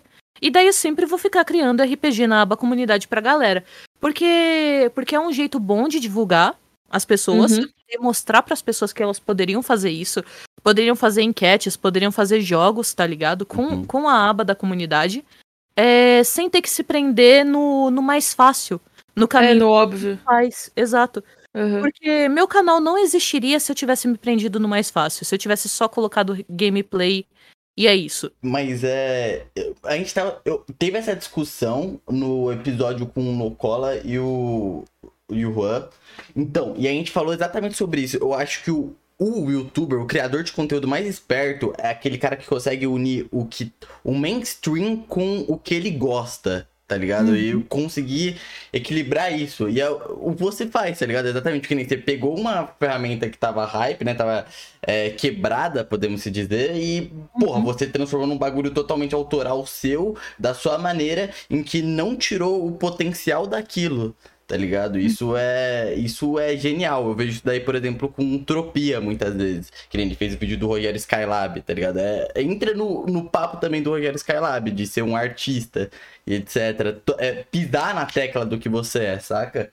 Uhum. É você você não não abrir mão dos, dos, dos seus desejos, das suas vontades, do, do seu propósito, só para conseguir o que você quer. É Uhum. você tentar conseguir as duas coisas junto. É, juntos, né? Você juntar é, os seus sonhos com os seus desejos. Porque os desejos e os sonhos às vezes não são as mesmas coisas, né? O, o meu maior objetivo, né, que é essa junção atualmente, é, é chegar em pessoas que, que são, tipo, como, como eu era. Porque eu sei que o meu canal, ele ainda não é grande o suficiente pra chegar em, em pessoas que, que são como eu era quando eu tinha 15 a 18 anos, entende? Uhum. Que eu precisava e que eu queria. Ele não chega nessas pessoas ainda. Então o que, que eu tenho que fazer? Eu tenho que trabalhar pra crescer o público, pra que eu consiga chegar nessas pessoas e manter as pessoas que já estão, né? Porque a gente tem que ter gratidão. Cada, cada pessoa que tá lá, cada comentário que é feito lá, a gente a gente tem que dar valor, porque a pessoa, de certa forma, ela tá dando um tempinho da vida dela, ela tá dando É. suporte, Uhum. ela tá dando tá dando a atenção dela. Às vezes ela tá compartilhando o vídeo com uma pessoa que ela que ela até tem medo de compartilhar, sabe, que não é um amigo tão conhecido, só pra te ajudar. Uhum. Então, então é necessário tentar dar uma atenção extra pra pra esse tipo de pessoa. Eu acho que atualmente a principal missão de um youtuber é conquistar público pra conseguir manter fazendo o que ele gosta. Então eu acho que tem muita gente que ainda tá nesse nessa ganância mesmo de fazer o que tá na- no hype é, para conseguir se manter é, no futuro com o que realmente curte fazer, consumir e tal. Uhum. E eu não, não julgo nem um pouco quem tá, quem tá fazendo isso, porque Sim, é eu acho que é a missão de todos, todos que produzem conteúdo, né? É que existem, existem estratégias, existem estratégias pra você para você crescer no YouTube, né? Eu fiz um Uhum. vídeo uma vez testando alguma estratégia que, que tinha, né? E o que acontece é, as estratégias são válidas, mas algumas são melhores e, Uhum. e que outras, dependendo do seu objetivo. Porque se você quer coisas a curto prazo, existe estratégia, existe uma estratégia de seguir o hype sempre e posta vídeo e tem frequência É, uma e hora faz vai cair no algoritmo, né? É, você vai cair, você vai conseguir. Só que a questão é, as pessoas que vêm pelo hype vão embora quando o hype vai embora, Uhum. entende? Então, É eu o tô mesmo papo de ganhar seguidor por sorteio, por conta Uhum. de sorteio. eu tô seguindo, eu tô seguindo uma estratégia que é simplesmente eu vou cativando pessoa por pessoa. É vídeo por vídeo. Se o vídeo me rendeu 10 inscritos, mas eu sei que esses 10 inscritos vão voltar no vídeo seguinte, Aham. Eu tô por, tô por satisfeita, porque são pessoas que elas passam a comentar em todo vídeo. Uhum. Tanto que, que o maior valor que eu dou são para as pessoas que estão sempre comentando. Eu, na verdade, eu tenho, eu tenho um livro, né, que eu vou ler quando eu chegar em, em, em um milhão de inscritos, em que eu anoto o nome de pessoas recorrentes. Não. E que elas sempre estão lá. Assim como eu anoto todas as pessoas que me ajudam na minha jornada. Por exemplo, eu vou anotar que vocês foram o primeiro podcast que eu participei. Ah, Estaremos nesse livro. Porque são pessoas que, que realmente, elas querendo ou não, ma- mas obviamente querendo, elas estão me ajudando a atingir meus sonhos. Aham. E eu sinto que quando o tempo passa, é muito fácil da gente esquecer dos nomes de pessoas que te Sim. ajudaram uma vez e depois sumiram. Então eu anoto todas pra não correr esse risco, pra que quando eu chegar lá, quando eu mostrar, mostrar que é possível, é, crescer sem mostrar o rosto, sem fazer voz fina, sem, sem entende? Sem, sem usar o estereótipo de tipo sou mulher ou sem É. ou sem tentar ou sem tentar tipo apelar para um hype gigantesco, ou se apelar para o hype, tipo, seguir uma coisa diferente, fazer um caminho Uhum. diferente. Do seu jeito. Uhum. Eu quero lembrar as pessoas que me ajudaram, nem que tenha sido uma vez só, sabe? Pô, Nem véi, que de tenha verdade, que, que incrível. Nossa, e. E você já faz isso, tipo, desde o começo, sua vida inteira, ou tem mais a ver com o YouTube, assim? É, eu, eu tenho anotações para as coisas específicas, por exemplo, para a faculdade foi assim. Mas pro, pro YouTube eu criei um negócio que eu tô desde 2019. Uhum. Tipo, dia 25 do 10 de 2019 eu tinha 16 inscritos. E eu Uhum. anotei. Nossa. E eu anotei o nome de todos que estavam públicos. Nossa. Quando Isso eu. é muito, é muito importante que eu, eu penso, eu sei a primeira pessoa que eu dei um beijo na vida, mas eu não sei a primeira pessoa que eu, sei lá, abracei numa escola nova, assim. Ou a primeira pessoa que te apoiou no É. podcast. Entende? A primeira, Aham. O primeiro comentário positivo que te deram. Nossa, Aham. isso eu guardo. Tipo, tem uns nomes que eu já tô vendo tão recorrentes, que nem. Sim, é isso também. Ultimamente tem o Demitido. Tem uma galerinha que tá vindo, que nem sempre teve o menino desde o começo. O menino veio do público de- desde quando eu fazia live e vídeos de arte, tá ligado? E ele até hoje ele, ele acompanha, né? Ele não comenta muito, mas ele tem o meu Discord. Aí ele chega e vai no meu Discord e fala, mano, pô, você tirou a camisa com o Lucas Salles, tá ligado? Umas fitas assim. E a Candy também, então, A tipo, Candy. porra, é. Tem é do um novo agora, o Albino Reibi também, que comentou. Uhum. Eu tenho, eu tenho pessoas que elas comentam em todos os vídeos. Por Aham. exemplo, tem tem uma menina chamada Fernanda que ela apoia, ela apoia o canal. Tem o Rodrigo que ele o Rodrigo, ele tá sempre presente no meu canal e ele tá sempre presente na, nas Uhum. lives do, do Lagosta, tá ligado? Que eu sou ADM lá. E é Uhum. um cara que ele apoia a gente por estar lá, entende? É de graça, né? Tipo, é, É um carinho graça. assim. É, De é um carinho. Então, tipo, a gente pensa nessas pessoas, a Tux também. A gente pensa nessas pessoas porque elas, elas apoiam a gente do jeito que elas podem. Uhum. Os meus ADMs do meu, do meu servidor, o PH, o Ven, a Charlie. é, deixa eu só clicar no meu servidor pra não esquecer de ninguém, porque ia ser triste, né? Ia ser um pouco triste. É, a Flur, o Kuro, a, a 14, essas pessoas, e o Samu principalmente, que é o chefe dos ADMs, meu Deus. Quase Essas esqueceu. É, o mais importante, né? É, essas pessoas que estão com a gente o tempo inteiro, a Tilili também, eu tenho muitos ADMs. Perdão.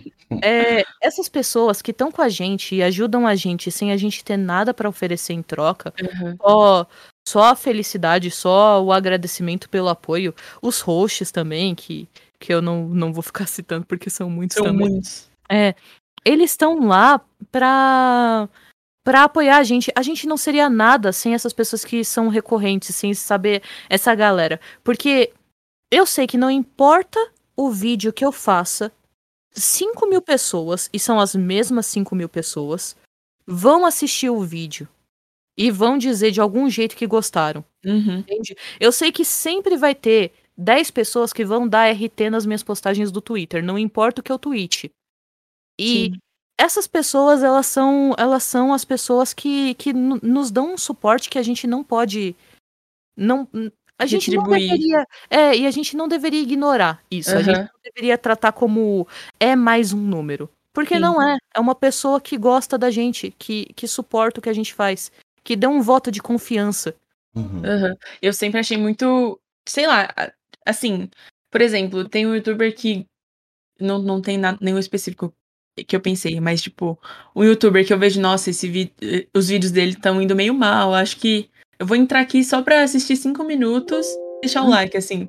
Não é nenhum assunto que eu sou muito. que é meu Ah. favorito, mas eu vou fazer isso porque pelo menos, pô, garante mais um like, mais uma visualização e mais um comentário. Uhum. E o apoio também, porque eu tenho bastante amigo que é artista, né?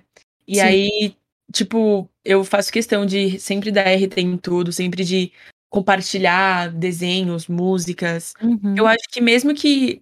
Óbvio que não é tudo que me agrada, mas mesmo que não me agrade, vai agradar alguém que eu conheço, eu vou conseguir trazer público para essa, pra essa pessoa. Eu posso não ser uma pessoa que tem muitos seguidores no Twitter, mas alguém que me segue não segue essa pessoa. pessoa. É, Uma coisa que eu acho é que quanto maior é um influenciador, maior é o poder dele de dividir a influência. Porque assim, influência não é como se fosse dinheiro, que eu tenho e você Exatamente. não. Não é um capitalismo assim. Uhum. É uma coisa que, que dá pra ser compartilhada. e Então- é de graça, não vai custar nada pra pessoa. É que é o que acontece. E então, tipo, se você encontra alguém que você acha, putz, pessoa maneira, putz, que, que legal, né? Vamos, vamos compartilhar o trabalho dessa pessoa, vamos Uhum. ajudar, vamos fazer o melhor possível. Uma coisa que eu faço desde o começo no meu canal, que eu fiz no começo, tipo, achando que não ia ter nada, é, é compartilhar fanart com arroba. Por quê? Hum, Porque as pessoas que estão vendo o vídeo, elas pegam a divulgação, se elas gostaram do, do, do estilo, a pessoa vai lá atrás. Eu, conhe, eu conheci três pessoas que conseguiram emprego porque eu divulguei a fanart no vídeo, entende? Caraca, velho. Então, tipo, não foi frila, foi emprego mesmo. Aham. Então, é E não te realmente. custou nada fazer isso, né? É, custou, tipo, o quê? Duas horas do meu dia? mas, mas o que que acontece? É, a gente tá ajudando as pessoas a crescer. Aham. Porque, ainda falando de fanart, uma coisa que eu fiz no meu no meu avatar é que eu pensava assim, putz, eu nunca vou ganhar uma fanart, né? Que eu pensava assim, meu, minha meta é 100 inscritos. Encontrar 100 pessoas parecidas comigo.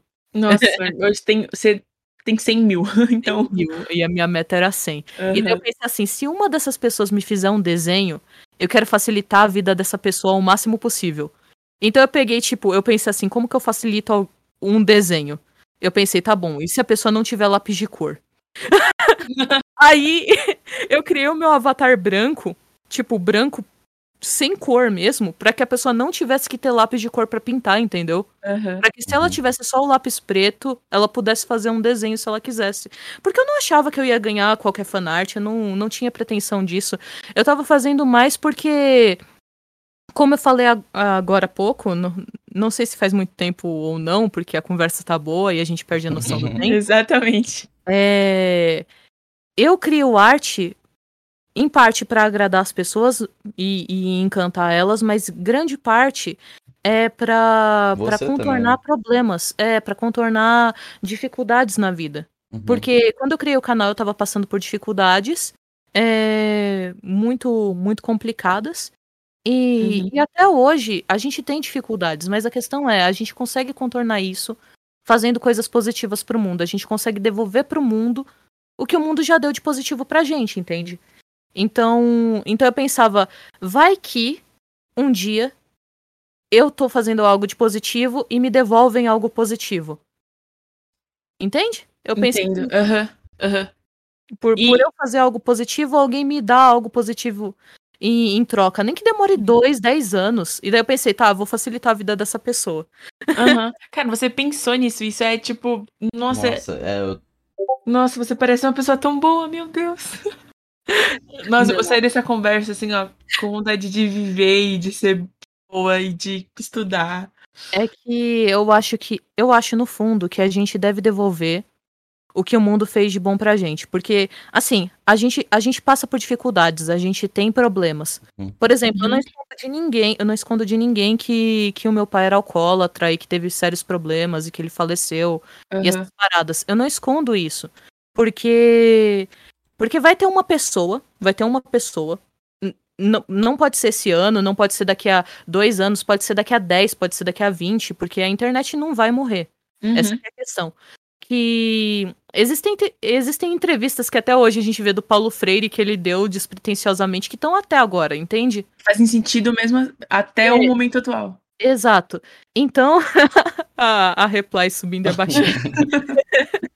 É, a gente fala sobre, sobre coisas que um dia podem ajudar alguém.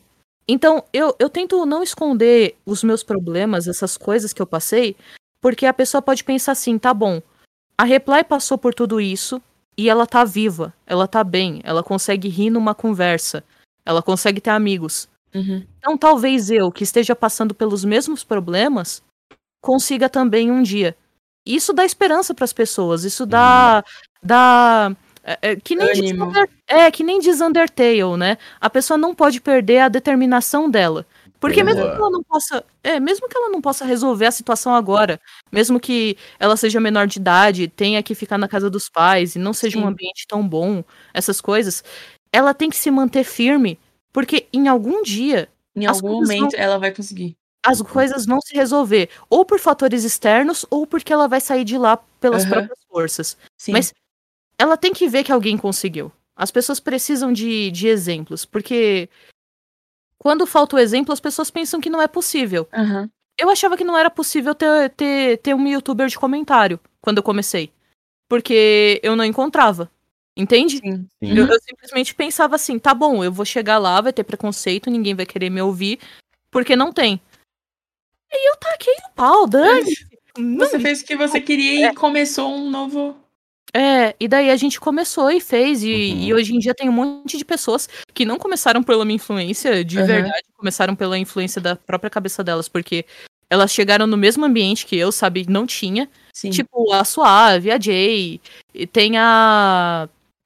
A. Putz. A. Ou ela vai ficar chateada, hein? Não fala. Ai, ela termina. vai, ela vai ficar Nem chateada. termina, que eu ela, menos ela não sabe que é ela. É, é, é. Mas tem, tem, tem pelo menos umas 10 atualmente, sabe? E, e isso é isso é fantástico, porque porque trouxe, trouxe voz pra comunidade feminina. Sim. E Uhum. não é uma questão de, tipo, por ser mulher. É por existir, É entendeu? pelo conteúdo. E não É, é, porque é uma conteúdo. mulher. Exato. Só que ainda assim, ainda assim, no meu canal, eu prefiro não mostrar a cara justamente por isso. Porque Aham. As pessoas elas gostam muito de justificar que algumas delas cresceram porque elas têm uma aparência bonita ou porque e são bonitas mesmo, maravilhosas, lindas demais. Mas é, as pessoas tentam justificar, tentam arranjar motivos. E a Sim. questão é, comigo as pessoas não têm o motivo. Então Sim. elas não, elas não podem dizer assim, toda toda cresce porque é bonita, toda cresce porque Aham. tem uma voz assim. Não, elas não vão ter isso. E É, isso é muito. Era, acho que atualmente é muito uma brisa do Selbit, porque ele é bonito. E aí ele ser reconhecido, cresceu porque é bonito, eu acho que é uma brisa ruim dele. Por isso que ele surtou tanto quando. Surta, né? Quando falam, tipo, ah, seu olho, ah, você é lindo. Tipo, é, ele não Ele quer até- que elogiem ele porque acha que ele não quer ser reconhecido E- por isso, né? É, ele até combinou com o chat dele de fazer isso pra vazar pro público geral, É, sim. mas a questão maior é que é que assim, num mundo onde a gente tá sempre com o Instagram, com as redes sociais, as pessoas se julgam tanto pela aparência, ter alguém que apresenta só as ideias, e isso é o suficiente pra você gostar da pessoa, pra mim é uma coisa que que impacta um pouco mais, que Uhum. transforma. Porque eu não, eu tento não esconder para as pessoas que tipo que é, eu não sou o padrão, que eu faço tais coisas. As pessoas gostam muito de perguntar qual é o meu gênero biológico. E daí eu fico assim, O que vai mudar? é, não, porque é uma questão muito ridícula isso, se você pensar, porque Uhum. Pessoas trans não sofrem, é, tipo, todos os dias, porque alguém chega e pergunta qual é o seu gênero biológico? Então. se eu respondo pras pessoas, tipo, abertamente, tá, é tal, é tal, e, tipo, eu respondo com vergonha, ou eu respondo puta, ou qualquer coisa assim, desculpa o palavrão. Não, que se, isso. se eu, se eu respondo, se eu respondo desse jeito, é, o que acontece com essas pessoas trans? Elas, elas podem ficar com vergonha, elas podem pensar Aham. assim, tá bom, então eu realmente tenho que responder. Quando, na verdade, qual é o gênero biológico da pessoa, se a pessoa é operada ou não, se a pessoa fez alguma coisa ou não, só cabe a ela e, no máximo, ao parceiro dela. Sim. Entende? Parceiro, Uhum. parceira, parceira. Aham. porque, porque eu tenho um amigo que fala muito filha, filha e filho. porque né, ainda não Atualmente é. é, ainda não nasceu, não dá pra saber, né? Então, mas o que acontece é que é que a gente não consegue não consegue não consegue às vezes criar empatia pelas pessoas por causa da nossa curiosidade. Uhum. E, na verdade, É, tipo assim, curiosidade o quão não é- ridículo é perguntar isso, sabe? É. Porque não vai mudar nada na sua vida, vai só sanar a sua curiosidade. Por que você tem curiosidade sobre isso? exato, porque você Como impacta? Por que impacta? Por que impacta? Não deveria impactar. Se eu digo pras pessoas, opa, meu nome é Reply e fico me referindo ao feminino, ou às vezes ao masculino porque eu esqueço ou troco as palavras, é dislexia Uhum. básica. Uhum. É, é, A questão é, eu, eu estou me identificando como uma mulher, me trate como uma Sim, mulher. exatamente. Aham. Exato. Isso foi até algo que eu perguntei pro Pixel antes de começar. Eu, é, é o artigo feminino que eu uso? Aí o Pixel, acho que é. Eu falei, ah, então. É sim, é sim. A Uhum. questão é que, assim, o meu nome de batismo é Rebeca, mas eu não fico dizendo as pessoas falarem assim, ah, tá, é, posso te chamar de Rebeca? Não, eu me apresento como Reply. Uhum. Me, me chame de Reply. Me chame de reply. Tipo assim. Uhum. É, isso- e eu acho que atualmente é muito bom ver que as coisas evoluíram. É devagar ainda, mas evoluíram de tal forma que as- é, existe a importância de perguntar, tipo, qual é o seu nome de. É, como chama? É uma discussão agora, né? Tipo. Basicamente, é como eu te chamo. É, Qual é como eu te chamo? artigo? Exatamente. Porque, porque às vezes a pessoa quer o neutro, às vezes a pessoa não quer. E as Uhum. pessoas dizem que é muito difícil você aprender, aprender o pronome neutro pra agradar alguém. Nossa. A gente não tá falando, a gente não tá falando nessa questão de pronome neutro de, de trocar em temas de Mudar a língua portuguesa inteira. é, mudar a língua portuguesa ou Uhum. começar a escrever livros no gênero neutro. Não. A gente tá falando numa conversa de, de uma bar com alguém, adaptação. de Uhum. conversa, pra Aham, você tratar a pessoa de um jeito que ela se sinta mais acolhida. Exatamente. É, então, tipo, não custa, tá ligado? Ser, ser gentil. Tem um Uhum. jogo, na verdade, que eu vi que eu vi que eu vi na live do, do Lagoshildo, que se chama Chicory. É um jogo muito bom sobre é sobre pintura e arte. Ele Uhum. trata sobre pintura, arte, depressão. É um Foda. jogo muito interessante. Três coisas soltas Três coisas que no final se artista. É um, jogo relacionam. muito, é um jogo muito interessante em que você tem que colorir o mundo, entende? Uhum. É uma questão assim. Porque o, art- o pintor antigo, ele deixou o mundo em preto e branco por algum motivo, que a gente, né? Caralho, que bom. Spoilerzinho. Que jogo bom. Só que, só que o que acontece? Só que o que acontece? Os insetos nesse jogo, eles são gêneros neutros. Eles são gênero neutro, entende? Uhum. Então é e aranha. E daí você Ah, jogando esse jogo, você jogando esse jogo, eu, eu tinha dificuldade com pronome neutro, eu devo admitir. Mas jogando esse jogo, fica tão natural pra você usar, aham. fica tão comum, fica tão simples, Presente, né? Uhum. Que você aprende na hora o que dá pra fazer, o que não dá, porque foi feito bem, foi feito Uhum. de jeito bacaninha. Então, E você tá aprendendo sem parecer que tá aprendendo. uhum, porque exato, que é o que a gente É, falou no uhum. começo da conversa. É, teve até um. Se essa- torna algo natural. É. Entrou até essa discussão recentemente, né, com o nosso parceiro, é, o Monark, né, que, enfim, entrou nesse, ne- nesse, Nossa, nesse- ele falou merda hoje de Falou. novo, né, sobre isso. É, falou que não Puta que existia, invalidou É. tudo mais, e é, Tirar ele todas é as vezes que eu puder. importante as pessoas entenderem que não é difícil, tipo, você simplesmente respeitar como a pessoa se considera e se sente confortável de se chamar, tá Numa ligado? conversa, entende? É, É. só uma Aham. conversa. A gente não tá dizendo que os livros didáticos vão ser escritos assim. A gente não tá Exatamente. dizendo que. É, a gente não tá dizendo que, tipo, agora a gente vai começar a falar pessoa em vez de Uhum. pessoa ou. Pe... Entende? Acho que pessoa e não entra, mas. É, é, mas, tipo, a gente não tá falando que a gente vai ficar fazendo, fazendo isso. A gente só tá falando que em conversas a pessoa pode usar. Uhum. Exatamente. Ainda mais se for, isso for solicitado. Tipo, ah, eu me sinto melhor. Uhum. Sabe? Eu, não, eu vou respeitar a pessoa porque. É igual, tipo assim, eu podia me apresentar como qualquer outro nome, mas eu gosto do meu nome de que eu fui registrada. Uhum. Mas se eu quiser, se quisesse que me chamassem de qualquer outra coisa, eu não vejo por que não me chamarem, sabe? E é a mesma coisa com pronome neutro e nomes. Eu esqueci a porra do termo, véi. Nomes Quando- artísticos. Não, tipo assim. Ai, é que eu tô lembrando da inscrição do Enem, quando você. Pseudônimos. É, não, tipo, meu nome é Paula, mas eu quero ser nome de tratamento. É isso? Ah, sim, entendi. Sim, sim. Nome social. Isso, nome social. Nome social. É. Isso.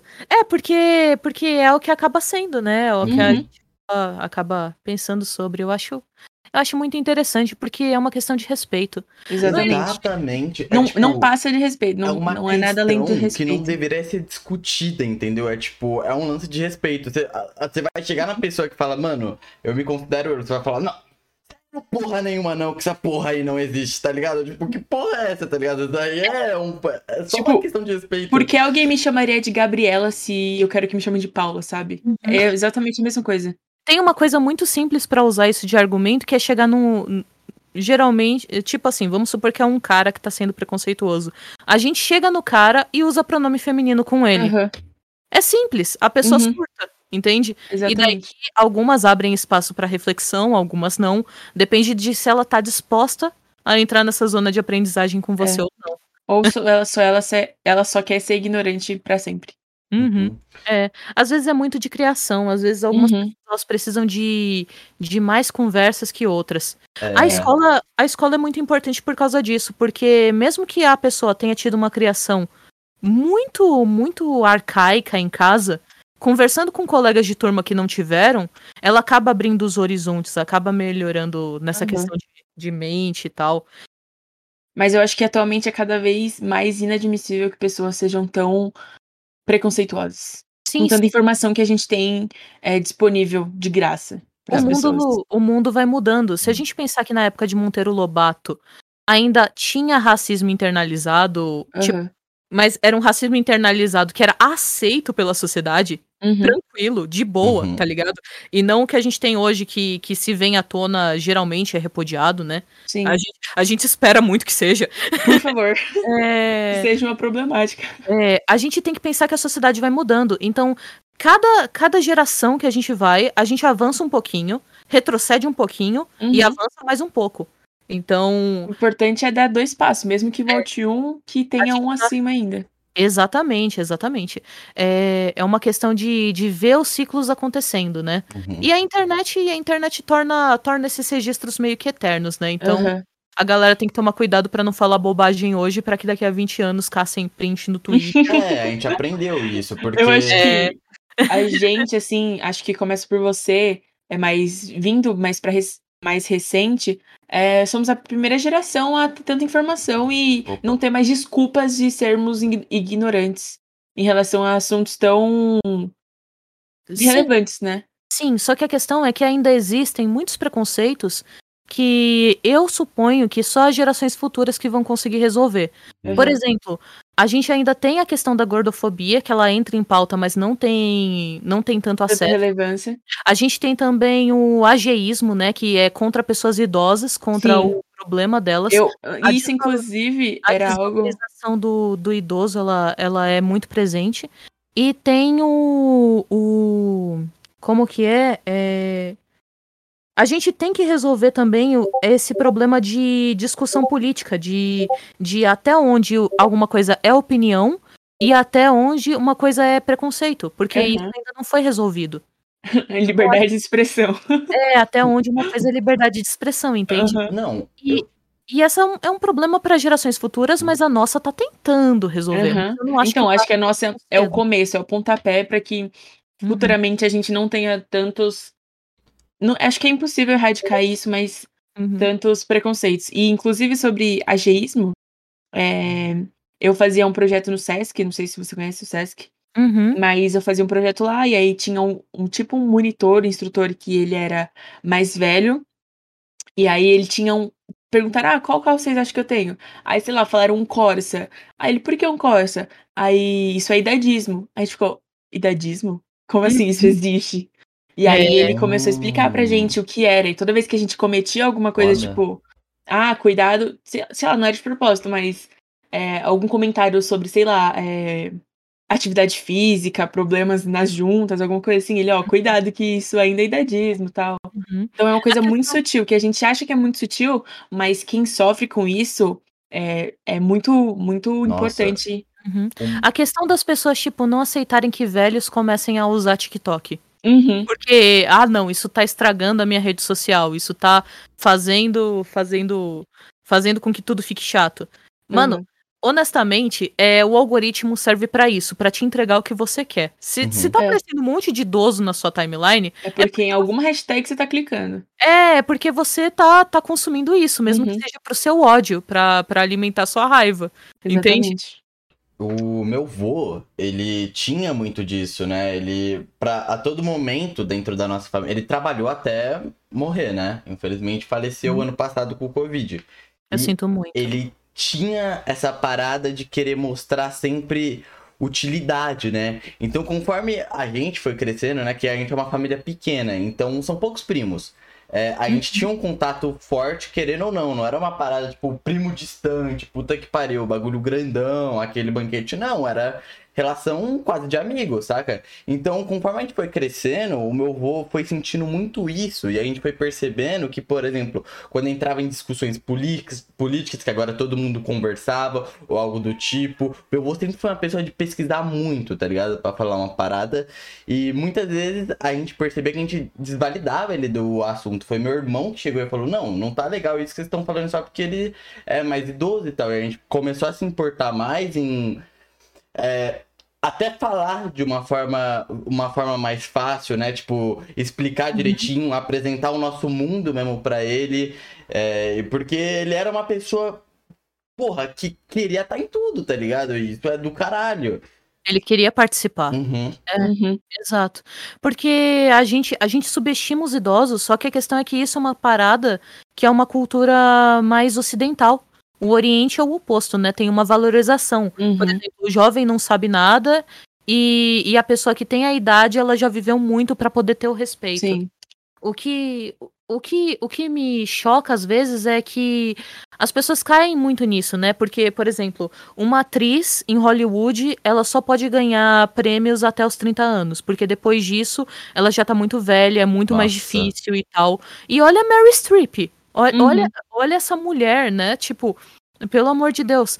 A questão é que é que eles colocam as pessoas no ocidente como se se elas tivessem datas de validade. É. E eu não acho E- que, que ninguém tenha data de validade. Porque a gente sofre com isso, o jovem sofre com isso. Porque, tipo, tenho 20 anos e ainda não tô numa faculdade. Nossa, exatamente. Eu tô atrasado, eu perdi a Uhum. minha vida, eu sou um fracasso, entende? Quando cada pessoa, cada pessoa tem o seu tempo, cada pessoa Uhum. deveria Tem ser ritmo, né? pelo tempo que ela tem, pela, pelas experiências que ela viveu, porque às vezes a pessoa tem 20 anos, mas agora ela tem certeza do que quer. E a pessoa que entra no curso e tem que trocar quatro vezes? É, Então. A questão é que a pessoa que teve que trocar quatro vezes também teve o tempo dela pra descobrir outras coisas que ela queria. Ela tem experiências que também são válidas, que também são é, importantes. Eu, eu comecei o, meu curso da faculdade com licenciatura plena em ciências. Eu entrei. eu entrei pra ser, ser cientista que eu queria fazer ciência de física. Eu Nossa, queria, eu queria pesquisar coisas de física, eu queria eu tenho um amigo que ele quer exatamente isso também. é, eu queria pegar isso, queria lançar foguete, essas paradas. e a questão é, E aí você mudou pra pedagogia. no meu curso tinha uma matéria chamada didática, porque era licenciatura, que eu ia trocar Aham. para um curso de bacharelado. E Uhum. nessa matéria de didática, eu pensei, putz, eu gostei muito disso. Uhum. Entende? E daí eu Uhum. comecei a colocar, é, questionar meus padrões, questionar a faculdade que eu tava, porque eu tava num, numa faculdade que era muito violenta. Minha amiga tinha sido baleada na semana passada. Meu Ah, Deus. antes, antes de, de, de eu cursar didática. É em? São Paulo? É, é, é. Diadema. Você pode me falar depois qual que é? Sim, sim, eu falo. E aí o que que aconteceu? É, era uma cidade. Era uma cidade que ela ainda tava criando a segurança em torno da faculdade. Hoje em dia é super Aham. seguro lá. Completamente. Mas na época que eu entrei não era tanto. Uhum. E Uhum. eu fiquei tipo, meu Deus, eu não quero isso. Só que, só que eu pensei também, tipo, mas eu quero realmente física ou eu tô em física porque era a matéria que eu era melhor na escola? Entende? Aham. E daí É. eu percebi que eu estava lá porque era onde eu era melhor. E não porque era onde, onde eu queria realmente, do fundo do coração, estar. Aham. Daí eu pensei, tá, vou fazer uma transferência externa. Aí eu troquei, eu troquei da, da Unifesp pra USP. Unifesp é super segura, gente. É sério, hoje em dia tá super seguro, tá bom? É, a gente tem É, Unif Unif Unifesp aqui, Hum? mas é num bairro bem não seguro de Guarulhos. É que a gente é de Guarulhos, né? Ah, Uhum. Guarulhos, gosto, já passei. É, Da e Unifesp aqui? Já passei por aí, fui ver palestra. Ah, tá. Tá. A Unifesp aqui é de pedagogia, inclusive, que tem aqui. Uhum, é por isso que eu fui ver palestra. É. é verdade, faz sentido agora. e aí, o que que acontece? É, eu tive, eu, eu tive um ano, né? E daí eu pensava assim, putz, entrei na faculdade com 17, que legal, tô um ano adiantada. Aí quando eu troquei de curso, eu levei um ano para me adaptar. Então eu passei de, nossa, estou um ano adiantada, pra, nossa, eu tô um ano atrasada, meu Deus, o que eu fiz com a minha vida? Por que, que eu não tô com. Entende? E é um time que não faz sentido se você parar pra pensar. Uhum. Porque, tipo, por que caralho você estaria atrasada com 19 anos? É, porque. Dá like. porque no começo do, do, do, meu curso, quando eu tinha 17, eu fiz um plano de vida. Que hum. não fazia sentido nenhum. E no meu plano de vida, se eu tivesse calculado tudo direitinho, agora, quando eu fizesse 26, era pra eu estar entrando no, doutor, no doutorado.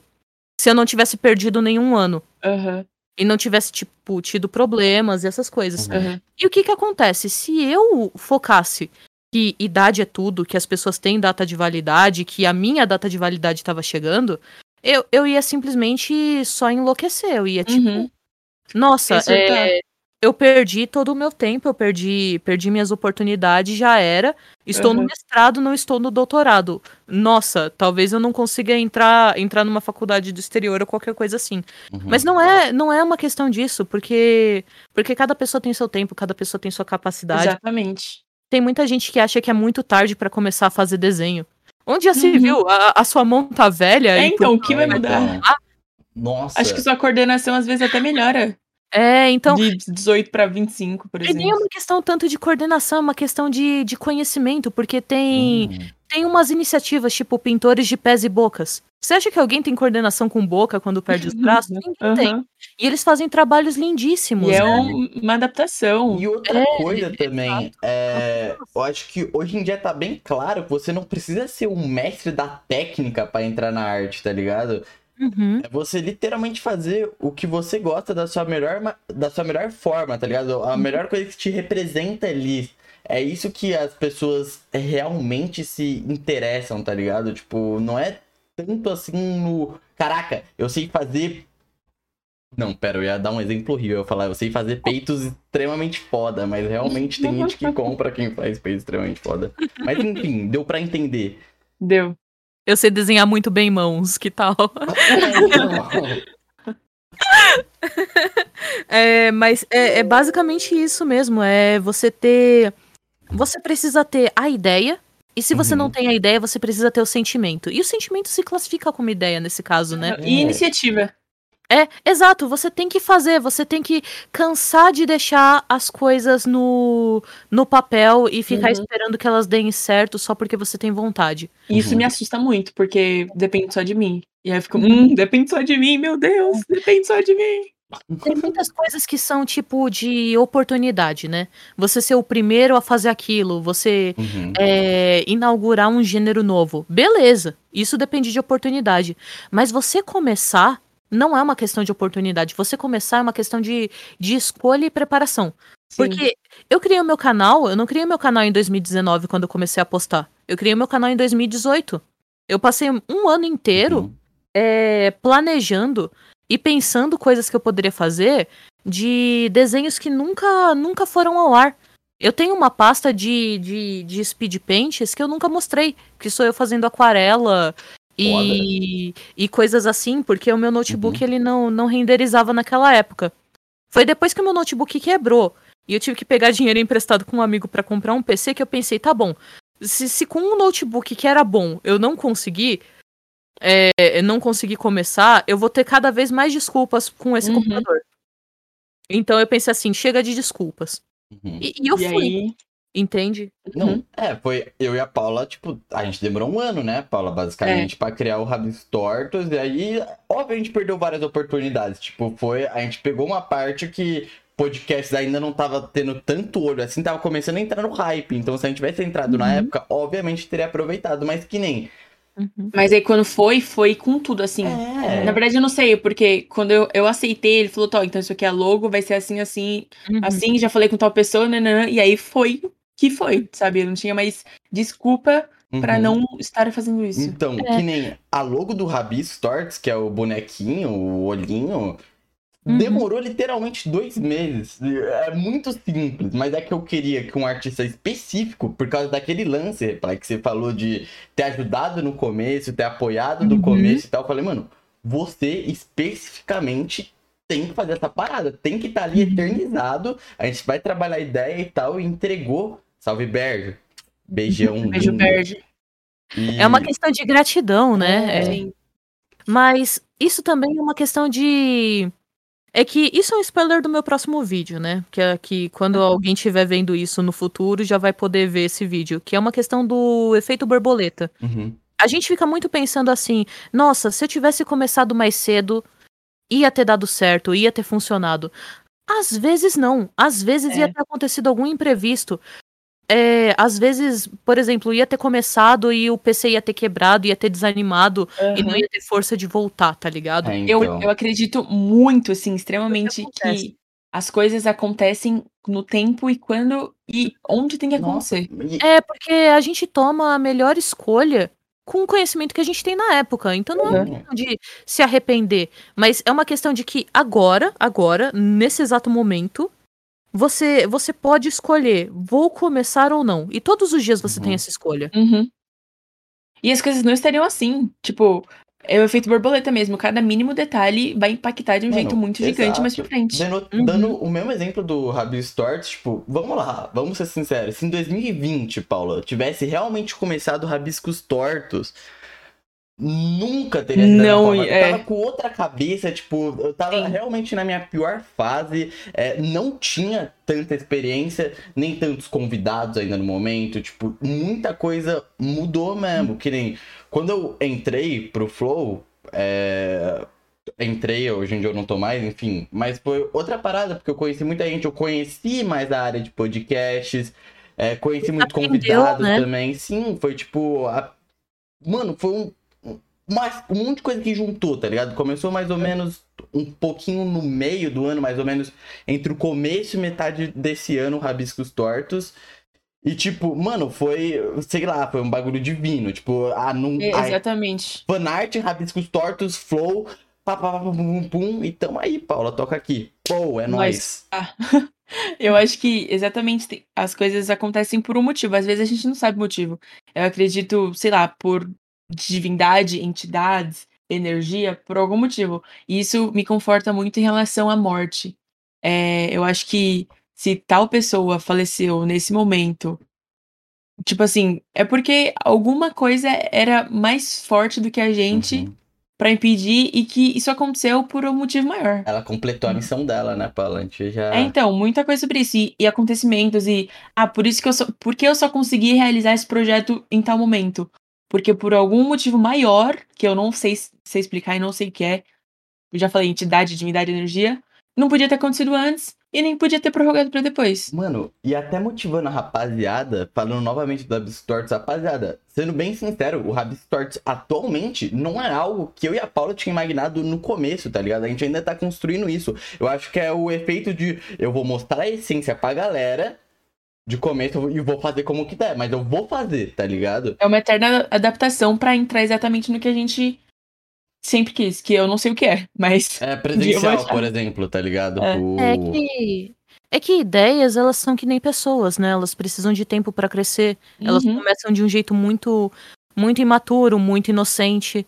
Geralmente ideias começam de um jeito muito imaturo e inocente, né? Sim, a gente normalmente não vê pro- tantas problemáticas, tantas quinas. A gente acha que é um projeto redondo e de Exato. repente começam a aparecer várias Nossa, quinas que a gente sim. nem tinha noção. Algoritmo, estudo, aquilo, isso, pá, pum, pum. Aí quando você vê, você tá louco, né? E é isso. É, só que só que tem também tipo é, por elas começarem inocentes, elas começam com muito amor, né? Elas Uhum. começam com, com carinho. Porque tem pessoas hoje em dia, por exemplo, que elas começam no YouTube só com o pensamento de vou ganhar dinheiro, né? Elas não Aham. começam Sim. Elas não começam com nenhum propósito de, de fazer o bem pros outros, ou fazer o que gosta, Sim. ou, ou realizar um sonho de infância, às vezes, entende? Porque essa é a primeira geração que tá, tá vivendo, vendo pessoas que vivem de. YouTube, né? Então virou um sonho de, de infância, tipo, ser bombeiro, ser médico. Agora é ser youtuber. É, a pessoa, ela começa sabendo, posso ganhar dinheiro com isso, e ela começa nesse naipe. É sério. eventualmente a pessoa endoida. A pessoa, a pessoa Uhum. surta, a pessoa, ela não aguenta mais fazer o que ela tá fazendo. E e eu não sei se isso é um preço que vale tanto a pena pagar, porque porque essa ideia, ela não foi uma ideia que ela que ela cresceu. Ela é uma ideia Aham. que nasceu pronta. É como Sim. se fosse é como se fosse um um androide, um ciborgue pré-fabricado sem possibilidade Programado. é. É. Não é tipo Uhum. uma inteligência artificial que vai aprendendo com o tempo e Sim, melhorando sim. e Desenvolvendo. Exato. Isso, é- isso é muito exemplo do meu TCC, porque o começo do meu TCC era falar sobre fast fashion e fazer um brechó. Agora eu tô falando sobre ESG render gastos. Então, Uhum. tipo, é uma coisa que vai se desenvolvendo, que vai crescendo, que você vai achando problemas, você vai achando lugares que você tem mais solução. E aí tudo se transforma.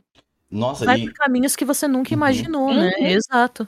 e entrando nessa questão do dinheiro, é, é- é- eu acho que é aquilo, tá ligado? É o. Falando um pouco do Freud, Freud tem uma música chamada é, Grana, Teoria de Tudo. E por aí vai, ele, incita, ele cita muito isso, essa crítica sobre a indústria e sobre os músicos que querem fazer pela, pelo dinheiro em si, tá ligado? Uhum. Então é, é aquilo, tá ligado? É fazer minha história e a consequência é dinheiro, tá ligado? Não ficar pensando nisso, porque isso afeta completamente sua visão sobre aquilo. Saca? É tipo, claro, que você Transforma, pé né? no chão, mas, mano, seu sonho tem que estar acima disso. É o seu sonho que tem valor, não é o dinheiro que tem valor. O dinheiro é só um papel, é só um instrumento. Uhum. Eu compartilhei, né, a minha maldição já, que é toda vez que eu faço só pelo, pelo hype, só pelas views, só pelos números, não dá certo. Então, eu, eu já aprendi a minha lição, porque. Porque honestamente é. Só sobra mágoa, não sobra, não sobra nada. Quando você Não faz sobra amor, Gratidão, É, né? quando sobra o. Quando você faz o por amor, sobra o amor. Você vê aquilo e você se orgulha. Você Aham. que você fez algo realmente que, que pode ter feito algum bem pra alguém. E isso, isso transforma você. Isso faz com que você você cresça no, no seu coração, na sua mente, espiritualmente, seja lá o que as pessoas acreditam.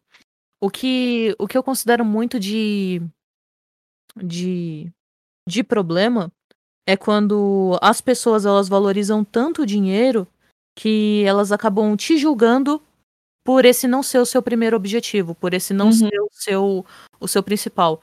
Eu fui muito julgada e ainda sou até hoje por, por, por alguns colegas, tá ligado? Parceiros mesmo de, de profissão, às vezes, porque é, não tem a aceitação de que às vezes é, o, o vídeo não ter ido tão bem era necessário porque esse vídeo foi feito para uma pessoa específica que Aham. conseguiu chegar. Chegou naquela pessoa, chegou naquelas 20, 30 pessoas, aquele vídeo.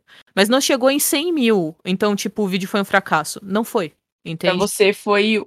Seu objetivo tá cumprido. O objetivo tá cumprido, porque ele tá Uhum. lá para sempre. E quem pesquisar o negócio, quem, quem for atrás daquilo, vai encontrar o conforto, vai encontrar a satisfação, vai encontrar o Sim. conhecimento. Uhum. Então, quando são objetivos diferentes, e, e nessa sociedade que a gente tem que é capitalista, e é essencial ter dinheiro para viver também, Uhum. é, você fazer as coisas que não sejam essencialmente visando o lucro ou visando o, o número máximo, é, faz com que as pessoas questionem a sua sanidade, entende? Desculpa, espiei. É, Tudo bem. Mas, mas assim, eu vou continuar fazendo, fazendo coisas positivas, fazendo coisas que eu realmente acredito que são boas, que são legais e que são interessantes, que as pessoas vão Uhum. querer ver, porque eu ainda não atingi todas as pessoas que eu quero. Todas Sim, as pessoas sim. que eu preciso que, que atinja.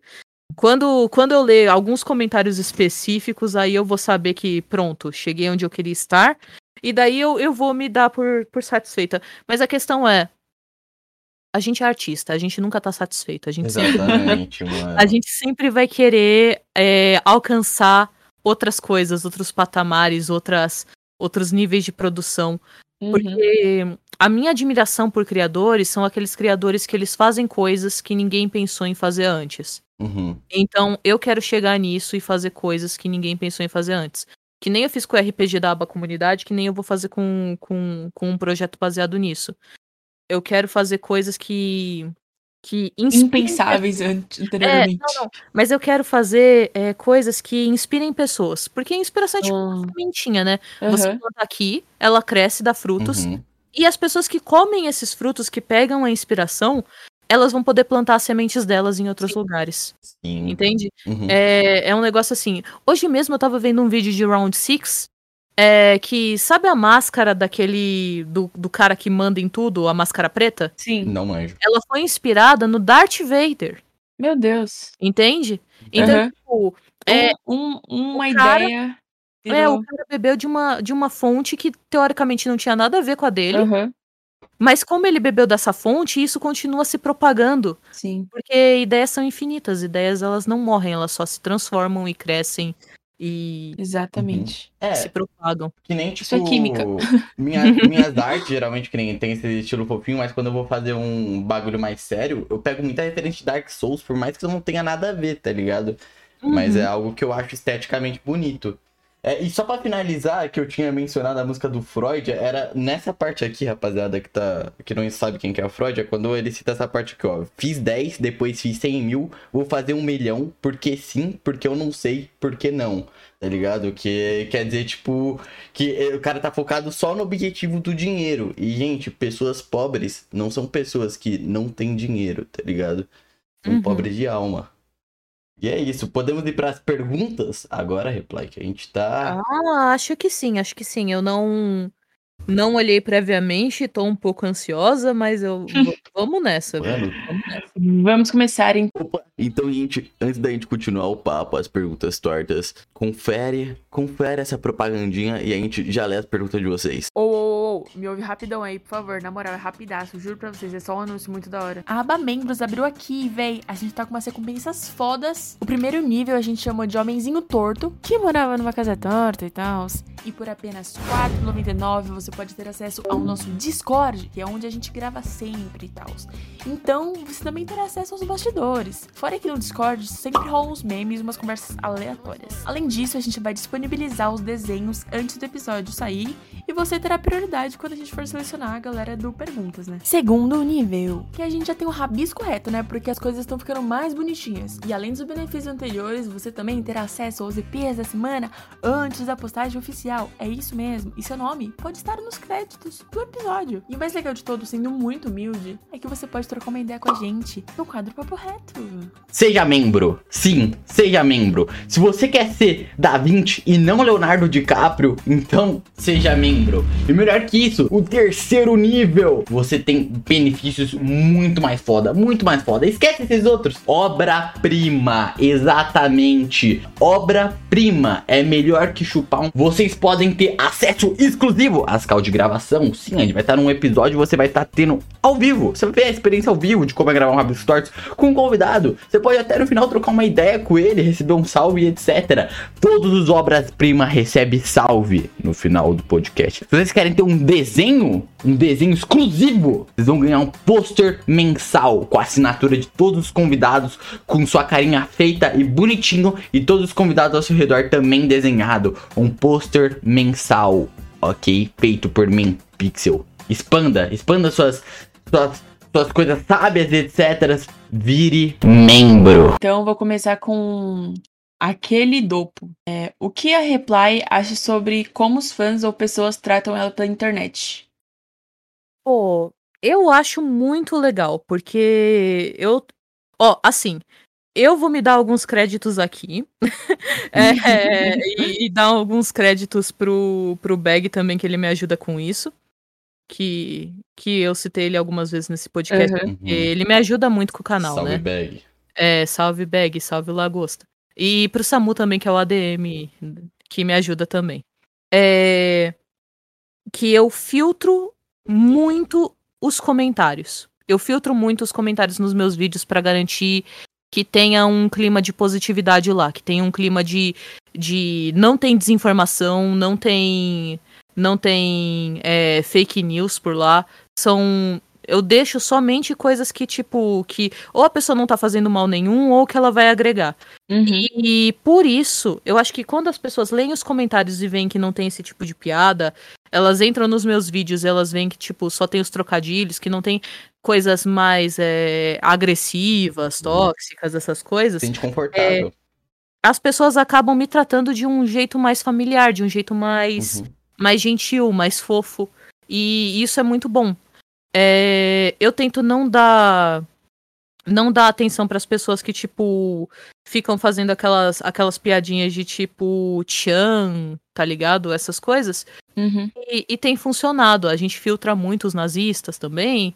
É importante, é importante. É, então, é, é, uma, é um trabalho que a gente tem que a gente toma, toma muito cuidado com isso, de, de cultivar o público. Porque, assim, eu tenho que aproveitar que, que, que arte não é um tópico super bombado do algoritmo e que eu cresço devagar, porque eu cresço devagar criando uma base muito boa. Criando pessoas que Uhum. realmente se Uhum. importam comigo e que se importam com a galera dos comentários. Tem gente que vai lá e dá bom dia, e todo mundo responde o bom dia, sabe? É, é- é um negócio muito bom. É, realmente uma base forte, não é. Não são pessoas que estão ali por estarem, parece. Estamos né? aprendendo muito com você, Reply. Aí, Rabis Torts, fica esperto aí você, comunidade. O Gladizão, ele perguntou: alguém já te reconheceu na rua? Se sim, como foi a experiência? Eu É, e- o rosto. É, Então, Ah, perdão. aí tinha uma outra falando sobre sua voz. Se alguém já Hum. te reconheceu pela sua voz. Então, quando eu saio na rua, geralmente é pra quê? Pra correr, pra Uhum. comprar pão, pra fazer algum, algum serviço. E geralmente eu não falo na rua. Então não tem muito como, como me reconhecerem pela voz. Mas. Mas eu também acho que as pessoas não iam me reconhecer pela voz, porque elas falam que eu tenho a voz do. De, de um monte de gente. Tipo, elas dizem Ah. que eu tenho a voz do Draumask, Aham. elas dizem que eu tenho a voz do André Young, é tudo cara. É, e. Então as pessoas provavelmente elas vão ouvir minha voz e pensar em outra pessoa, não vão pensar em Uhum. mim. Então, eu realmente acho que eu não vou ser reconhecida na rua tão cedo. Eu acho que se eu não mostrar o rosto, eu não vou ser. E você pensa em mostrar o rosto? Ahn, talvez, quando eu perceber. Porque a minha comunidade ela é um amor. Mas Uhum. ainda tem muitas pessoas que são muito interessadas em, em aparência e são Uhum. julgadoras e Uhum. tal. Quando eu perceber que, que eu consegui criar um público maduro o suficiente pra para aceitar isso, e quando eu perceber que eu cheguei num lugar em que as pessoas não vão poder dizer assim, chegou lá porque é bonitinha, chegou lá porque Uhum. tiveram penas, é, ou então ter um comentário maldoso falando assim, nossa, que napa, né? Qualquer coisa assim. Aham. É, porque eu tenho um nariz grande, né? É, é, eu vou eu vou mostrar o rosto, mas eu tô tentando criar um público mais maduro pra Uhum. isso. E Uhum. também e também eu tô tentando esperar a hora certa de de mostrar, porque eu não tenho problema com a minha aparência, eu tenho problema com as pessoas julgarem o meu conteúdo por Sim. isso. E eu, parece, pelo menos, que não é algo que você quer que seja, tipo, um impacto, né? Tipo, nossa, ela mostrou o rosto. Parece, não, tipo... é pra ser, é pra ser natural. algo natural, é pra ser aham. igual todos os meus vídeos em que eu mostro meus gatos, minha casa, é pra ser algo comum. Só que Uhum. daí eu, eu rabisco essas pessoas, entende? Eu rabisco a minha cara também Ah, junto, entendi. entende? Então, Aham. se as pessoas elas querem ter uma noção um pouco mais do meu rosto e elas são fãs, elas já têm. Porque elas Uhum. já viram em algumas partes. É só que é algo muito, muito. é, literalmente natural. É algo. Algo Sutil. é algo simples. Que Uhum. nem o canal, sabe? Que nem as piadas que eu faço, é, os temas que eu introduzo. Não é pra pessoa sentir que eu tô fazendo as coisas que eu faço. É pra pessoa. Uhum. É pra pessoa assistir o vídeo e pensar, tá, aconteceu alguma coisa aqui, o que foi? Aham. Aprendi algo aqui. Hum, foi natural. é, foi, foi suave, foi Aham. como se tivesse que acontecer. O Blue Bear. Blue Bear. Sabe. Blue Bear? Blue Bear. É, o que fazer quando o sentimento de, sentimento de solidão toma conta? Sou muito tímido e não sei conversar direito. Isso me dá uma sensação de solidão e me deixa meio mal. Hum. Hum. Hum. O que, o que eu faria? É, primeiro, é, é muito importante deixar isso claro. Eu não sou uma profissional de saúde habilitada para dar Aham. conselhos que devam ser seguidos à risca. Uhum. Sim. Mas, por experiência própria, é, de uma pessoa que, que foi muito introvertida, que hoje em dia é extrovertida, que tem esses, esses picos de altos e baixos, o que, que acontece? O melhor jeito de você se abrir com alguém ou você começar a conversar com alguém é você compartilhar hobbies em comum com a pessoa. Então, é, eu criei o meu servidor justamente para esse tipo de pessoa. Na verdade, eu tô. Uhum. Que o meu canal, na verdade, é uma grande retribuição para o mundo pelos bens que eles me fizeram, né? Então eu tô tentando fazer o máximo de bem possível pro mundo. Tipo, o servidor dá muito trabalho, mas eu mantenho ele, por quê? Porque tem pessoas lá que, que por alguma disfunção comunicativa, elas só conseguem conversar sobre certos tópicos. Uhum. Ou, ou em chat. Entende? Sim. E aí o que que acontece? É, a pessoa pega um tema do meu vídeo, ela conversa sobre isso e ela fica feliz. E acabou. Entende? É, é o que ela precisa.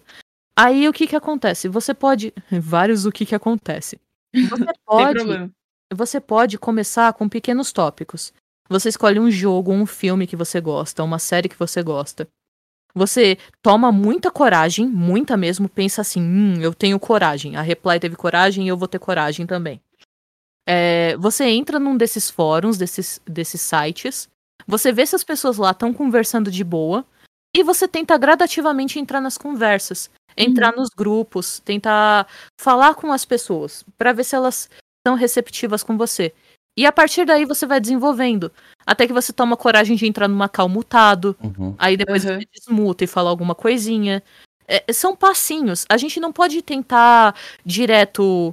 Quando a gente é muito introvertido, a gente. Tá bom, eu quero agora ter um melhor amigo BFF que saia comigo pra passear. Quero sair conversando com todo mundo. É, É. é, tem que pensar que assim como a gente a gente aprende primeiro a andar para depois correr, a gente tem que primeiro aprender a, a, a conversar de um jeito mais sutil para depois conversar e ser Uhum. eloquente. Então começar por chat pode ser uma boa ideia, Uhum. começar num, num grupo que você ache interessante. Pois é, mano. E lembrando também que, tipo, você não tá sozinho nessa, tá ligado? Vai ter gente com o mesmo gosto e etc. Às vezes é difícil de achar, cara, mas você vai conseguir. Mas vai ter alguém. E Sim, tem e tem, coisa. existe uma vida inteira pra isso, né? E tem outra coisa também. É, às vezes você tá se sentindo sozinho e não quer conversar com ninguém. E nesse caso, cultivar hobbies e aprender coisas é muito útil pra você. Uhum. Porque quando você quiser conversar com alguém, você. Eu assustei. quando você quiser conversar com alguém, você vai. Você vai ter sobre o que conversar. Uhum. É, basicamente. Às vezes é, é natural, né? Cê- a- tipo, tem, tem situações que você precisa ir um pouquinho atrás, mas às vezes você só não, tipo, tá lá vivendo e pá, Uhum. de repente. Tão Exato. natural quanto a luz do dia. É, próximo, o Levi. Como você começou a desenhar e qual artista te fez entrar nesse mundo? Hum, eu comecei a desenhar como todo mundo começa, que é com quatro anos no prezinho. Só que a diferença é que eu não parei. Basicamente é que eu não parei. Uhum. Mas as pessoas elas não querem saber, tipo, de nossa, você desenhou sempre, porque rabisco de escola ninguém, ninguém se importa, né? O que a galera se importa é quando a gente toma a decisão de fazer sério. O que acontece? Eu gostava muito de. de Hearthstone. O, o jogo de que- carta e tal. Ah, Sim, tá. Da, da Blizzard. É. E o que que acontece? Eu sou lenda. só, só, só. Mas o que acontece? Eu, eu via o jogo e eu pensava, nossa, as pessoas elogiam meus desenhos, eu podia fazer isso. Eu, eu sou capaz de fazer isso se eu estudar muito. E, e eu tomei como objetivo isso. Antes disso, eu tinha o objetivo de ilustrar uma capa para Mundo Estranho. Mas a Mundo Estranho foi cancelado no ano que eu decidi. no ano que eu decidi que eu queria desenhar a sério, Uhum. eles pararam com as publicações da Mundo Estranho. Eu, eu tô no momento artístico que eu tô procurando, tipo, mano, é claro que eu amo fazer tudo pra internet, é legal fazer umas comissões de vez em quando, mas eu tô tentando procurar e estudando mercados, saca? Então, o Uhum. mercado editorial, tem o mercado de ilustração infantil, o mercado de games, então, nesse momento eu tô em busca De de, me achar livro. Nisso. Daí depois eu queria ilustrar capa de livro e eu fui pulando e pulando e pulando de galho em galho, mas eu fui estudando porque a minha vontade era fazer coisas, era era concluir essas coisas. Uhum. Quem me estimulou muito nisso era era meu padrinho que ele desenhava e ele me dava lápis de cor. minha avó, que ela tinha paciência de apontar os meus lápis de cor para mim. Porque eu deixava tudo sem, sem ponta, sabe? Quando eu ia pintar. Uhum. E ela, e ela chegava, às vezes, à noite, ela via e ela apontava, sem eu ter que pedir nem nada, né? Muito amor. E. É. E. Quando eu. Quando eu fiquei mais velha, a decisão foi mais mesmo por, por mim. Não teve. Não teve muito um mentor que me dissesse, não, não, você tem potencial, você, você consegue. É, eu realmente não acreditava que as pessoas tivessem muita expectativa comigo. No canal foi assim, na ilustração foi assim. Tanto Você que eu fiquei... confiar em você. É, porque eu era muito frustrada artisticamente. Porque eu fazia as coisas e eu tinha que pedir para os meus melhores amigos para irem lá, e cu- lá curtir. Porque eles, eles, eles viam, mas eles não pensavam, tipo, ai, a curtida vai, vai dar alcance, eu sei lá. Ninguém sabia disso, né? Mas eu, eu ficava frustrada, porque, tipo, eu pensava assim, tá bom, eu, eu fiz um negócio, ele é muito melhor que o dessa outra pessoa, por que, que essa pessoa tem 100 mil likes e eu tenho dois? Aham. tipo assim. Então, então foi uma coisa muito de, de passar três anos, eu e eu mesma, pensando todo dia. Não importa, não importa se ele tem mais. Um dia eu vou ter. Um dia, um dia eu vou ser reconhecida. Um dia as pessoas vão se emocionar Uhum. com os meus desenhos. Um dia eu vou contar uma história, É. vou passar uma mensagem. E focar nesse objetivo em vez de, caraca, eu tenho que engajar, tá ligado? Tipo, eu, Eu tenho que, que, é pegar importante. 100 mil inscritos. Não. O meu objetivo, o meu objetivo inicial era fazer alguém chorar vendo um desenho meu. Aí eu mudei isso, né? Porque que chorar? What the fuck? Não, eu quero fazer alguém, eu quero fazer alguém se sentir acolhido hoje em dia. Eu quero que Aham. as pessoas vejam as minhas coisas e, e pensem, nossa, isso me inspirou. Nossa, isso isso realmente me dá vontade de ser produtivo. Isso me me dá vontade de fazer coisas e isso é bonito, entende? Uhum. Uhum. Não, Basicamente, você confiou no, no que você sabia que era capaz. Seu Eu potencial, confiei. né? Eu confiei que um dia Uhum. eu ia conseguir fazer algo bom, porque porque na época eu não fazia algo bom. E eu não tava nem perto de fazer algo bom.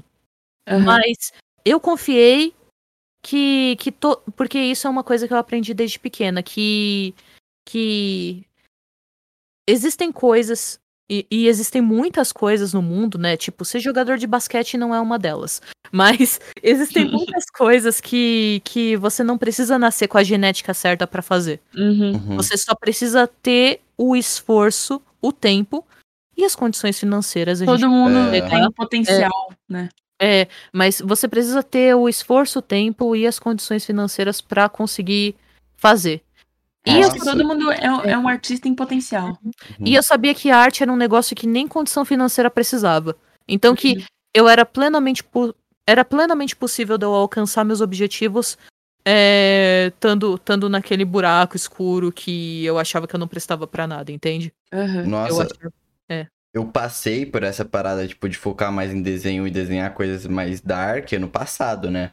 Tentei Uhum. também fazer essas paradas, tipo, fazer outros sentir. Então, eu quis trazer, por exemplo, em um desenho a, o, a crise que eu tinha, tá ligado? Eu reproduzi isso numa speed art.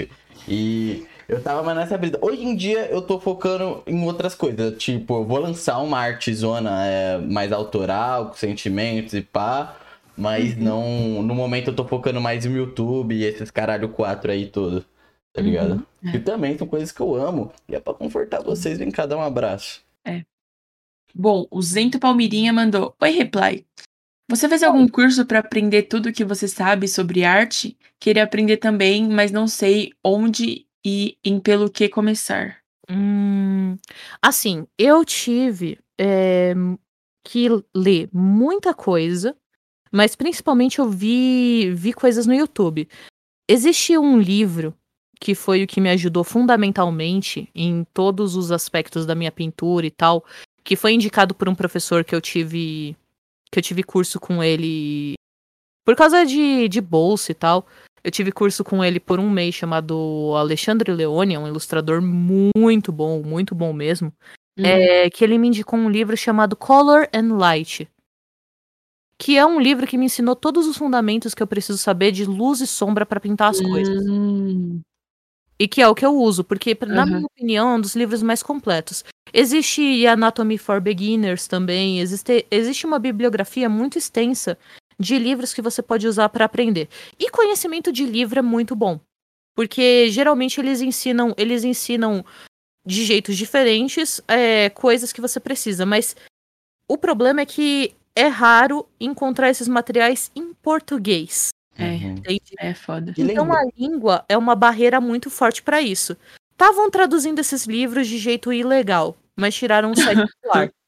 Então você vai ter que, tipo, dar uma olhadinha em Wayback Machine. Essas coisas, entendeu? Aham. Mas é, livros, literatura sobre, sobre como estudar essas coisas é muito bom.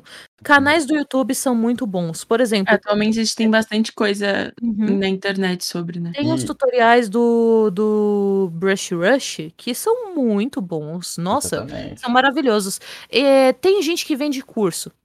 Eu, particularmente, não, não comprei curso de, de arte assim. Eu comprei um sobre como fazer sketch. E eu achei que foi meio que um, meio que um desperdício de dinheiro, porque tudo que o cara ensinou eu já sabia. Eu comprei um curso para um nível que, não, que já não era mais o meu e eu não sabia. E. E o que que acontece é que basicamente você pode, tipo, seguir a linha de ficar comprando curso e tal, mas é perfeitamente possível aprender de graça. Grande parte das pessoas que você admira aprendeu de graça. E daí o que que acontece? Quando você tá num nível mais avançado, você pode procurar, que nem eu procurei, uma mentoria. Você procura um artista especializado que oferece mentoria, é, e você pede pra ele avaliar o seu portfólio. E dizer onde que você tá acertando, onde que você tá errando, o que você pode melhorar, Uhum. coisas pra você estudar. Ele vira um mentor seu, por, por um preço. Mas isso é só Uhum. quando você tiver mais avançado e você já tiver dominado todo o básico, né? Que é sketch, esboço, anatomia, luz e sombra, perspectiva, é, cor, é, Cor, eu digo em círculo cromático, harmonia, pantone, essas paradas, tá ligado? Quando você souber essas coisas que eu, que eu citei, que é o básico, e você souber fazer bem essas coisas, aí você procura alguém pra te orientar. Porque antes disso, a pessoa vai mandar você estudar o básico. Aham. E- E é, antes disso também ela vai falar sobre coisas que você nem aprendeu ainda e vai ser meio inútil, né? Vai ser difícil, exatamente. Porque se você não sabe perspectiva, como que a pessoa vai conversar com você sobre composição de cena? Entende? Uhum. É, são, são degraus que você tem que subir. E se você não sabe por onde começar, você pesquisa como desenhar básico no YouTube. Uhum. Uhum. E daí você vai evoluindo, você vai procurando. Tipo, tá bom, eu já sei desenhar rosto de mangá. Já sei desenhar aquele rosto três quartos, que todo mundo. Todo artista tem aquela mania de desenhar rosto três quartos quando tá no começo e não sabe desenhar nem de frente nem de lado, né? Aí Uhum. você vai descendo pro pescoço, vai pro corpo. E aí você não vai pedindo opinião só dos seus amigos. Pede opinião de desconhecido mesmo. É, dá a cara a tapa. Pergunta pras pessoas, tá? Isso tá legal? Isso não tá legal?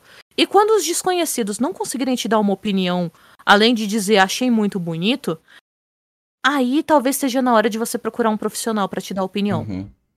E também lembrando que tem uma outra parada que é vocês estudarem outros artistas também, ter um mar de referências que isso ajuda Uhum. até na criatividade. Ao longo do tempo você vai construindo o seu próprio traço também. Então, assim, Uhum. é sempre estudo, cara. Uma coisa que me ajudou muito no começo é que quando eu via uns desenhos bonitos, eu ia atrás da pessoa que fez. Mas o que me ajudou de verdade é ir atrás das pessoas que essa pessoa ia atrás, ver a fonte que eles bebiam, porque eu passei a beber das mesmas fontes. Eu gostava das pessoas que desenhavam Hearthstone, eu comecei a entrar no ArtStation e ver quem essas pessoas seguiam. Ou seja, eu via qual era a inspiração dessas pessoas. Uhum. E, E isso aí você- muito. Uhum. Bom. O AL Alien. Hum. Reply, você tem um propósito? Se sim, no que pode nos contar? Hum. Será que é Ah. sobre vida ou sobre canal? É, tipo, você é uma inteligência artificial. Eu Acho que não. Mas, assim, é, sobre o canal, o meu propósito inicial era criar um canal que eu precisava quando eu era adolescente e estava entrando na fase adulta. Uhum. Era, era cativar as pessoas o máximo possível, criar coisas interessantes, criar coisas que eu não tinha visto outra, outras pessoas fazendo. o meu maior propósito, no fundo, é. re- Até hoje é. É retribuir todo o bem que o mundo me fez. Todas as coisas boas que as pessoas Uhum. fizeram pra mim. Todos os, os gestos positivos, todas as gentilezas. Eu quero É. retribuir fazendo coisas boas pro mundo. Eu quero devolver isso. Uhum. Eu quero, eu quero ajudar com caridade, eu quero é, fazer projetos e campanhas beneficentes, eu quero pegar, pegar o dinheiro do canal e investir fazendo coisas inspiradoras, coisas é, diferentes, coisas que as pessoas que as pessoas vejam e pensem, tá bom, o mundo pode ser um lugar melhor. Vale a pena, Uhum. vale a pena estar aqui. E É. esse é o seu objetivo de vida, assim. Esse é o meu objetivo com, com Uhum. o canal. Porque é o meu objetivo como, como cientista é descobrir coisas que ajudem a ciência a Uhum. melhorar, a crescer. As pessoas aprenderem mais fácil. É, não ter salas de aula em que professores digam que tal aluno é caso perdido. Não ter Aham. salas de aula em que um aluno diga que, que uma matéria é chata. E a culpa é do professor, porque não é só do professor, é, é uma estrutura, entende? É o, todo um antes. É todo, todo um antes, é Uhum. todo o histórico da família do aluno, é todo o histórico da, da escola, do professor, da sociedade. Às vezes são, tipo, preconceitos enraizados. Eu quero contribuir para que o mundo seja um lugarzinho um pouquinho melhor. Uhum. E pessoalmente, meu maior objetivo é agradar, agradar meus gatos, ajudar minha família, é, viver um dia de cada vez, superar meus traumas. Uhum. É, é, e comer de um jeito mais saudável, né? Que, Uhum. que, que agora eu tô tentando me alimentar melhor, cuidar do meu organismo, essas É. coisas. Dá, dá uma Muito, volta muito. por cima na questão da saúde, né? Sim, sim. Muito importante. Sim. É, o Samu perguntou: Hum, Você acha que a Replaizinha criança teria orgulho da Replay atual? Eu acho que a Replaizinha criança ia perguntar se eu vou lançar um foguete semana que vem. porque, porque a Replayzinha criança ela queria fazer muitas coisas. E eu tô tentando com o canal. Isso é um segredo, mas não tem problema eu contar, vai. É que eu uso o canal às vezes muito como desculpa pra fazer coisas que eu quero e que Uhum. se eu não tivesse o canal eu não teria desculpa pra fazer. Por exemplo, quero desenhar com uma máquina de escrever. Sempre quis. Só que a questão é, se eu fizesse isso antes e mostrasse pra alguns amigos da época que eu tinha, sem ter o canal, sem ter uma justificativa, eles iam achar esquisito pra caramba. Entende? Aham. E e eu quero mostrar com o meu canal que não é esquisito, que você pode fazer coisas criativas porque você quer fazer. E eu tô usando meu canal como desculpa pra fazer todas as coisas esquisitas que eu queria fazer muito tempo atrás e que eu não tinha coragem porque porque eu não tinha uma desculpa boa o suficiente. E hoje em dia eu Uhum. tenho. Então, eu acho que ela se sentiria orgulhosa porque eu faço coisas que eu nunca pensei que eu ia fazer quando eu era criança. E eu tô no caminho de fazer coisas que que eu pensei que eu queria muito. Você faz o, O que ama. foguete, foguete não, né? O foguete é muito. Né? A gente não tá num. A gente não tá num Dr. Stone, né? Mas. Mas. Eu não sei, é só. É só cultivar boas coisas, né? Uhum. Eu teria orgulho do que eu cultivei, como eu tô cultivando pessoas boas ao meu redor. Mas Fato aí- aleatório aqui que eu lembrei é porque até, sei lá, cinco meses atrás eu queria construir foguete também. Fazer engenharia aeroespacial. Aí, Mas eu desisti rapaziada. dessa ideia aí.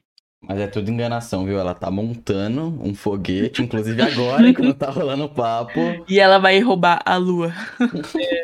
Não, não, mas assim, é. É comum as pessoas entrarem no Discord e perguntarem: Ah, Reply, o que você tá fazendo? Daí eu, ah, não, eu só tô lixando um bloco aqui, quadrado, beleza. Aí eu transmito pra pessoa dela, não, mas por que que isso daí tem formato de cuia? Não, não é por nada, não. Não, que isso. Tô fazendo nada. É, O Pedro Joinha Oba. Nossa, que nomes bons. É, os nomes É. bons. Qual é a coisa que você, vocês fizeram que mais te dá orgulho? Pode ser vídeo, arte, ato, gênero, generoso, etc. Pera, pra todo mundo? É, Ok. comece, replay. Não, vocês podem começar, vocês são os anfitriões. É, eu, eu não sei o que é. Não, Ah. vou fazer na ordem da bolinha. É, reply, Paula e eu. Tá. A coisa que eu fiz que me dá mais orgulho. Hum. Eu sei duas. A coisa que eu fiz que me dá mais orgulho é que eu cuidei da minha avó até o fim. Que eu fui Ah, a eu vou chorar. que eu fui a melhor neta possível pra ela. A segunda Cara, isso é algo que me pesa muito, sabia? Porque eu É, moro com a minha avó. Eu É. também agora. Moro com a minha Nossa. avó. é, E aí, toda vez que eu tô no meu quarto, sem fazer nada, e ela tá na sala, sem fazer nada, eu penso, meu Deus, eu uhum. preciso ir lá, sabe? Porque eu É. preciso ter um tempo.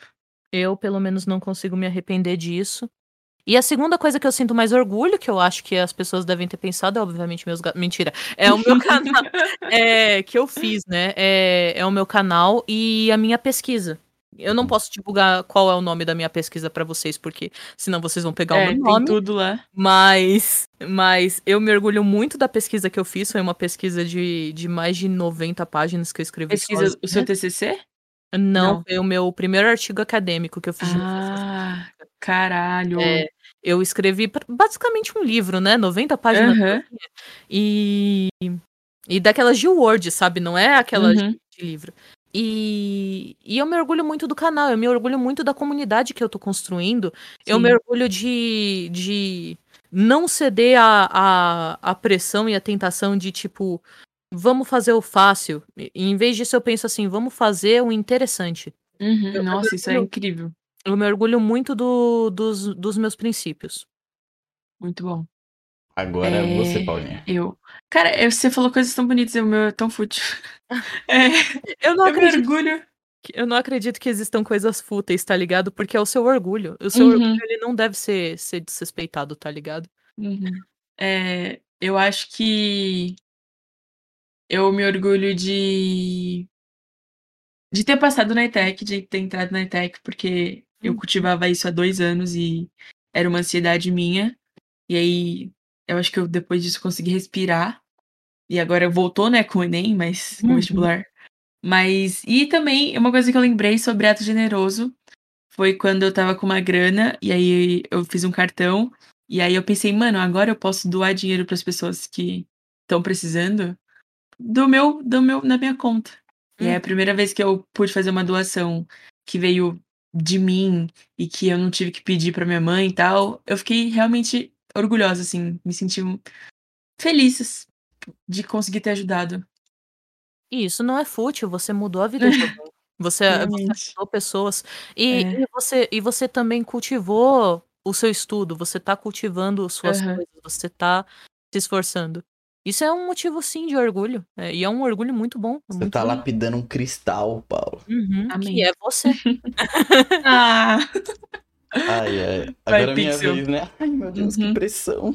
Mano, eu acho que atualmente o que eu mais me orgulho mesmo é essa parada, o Rabistorto, que é uma parada que amo. Não só isso, como também, tipo, o, eu estar realizando uma parada que desde molequinho eu falei eu quero fazer.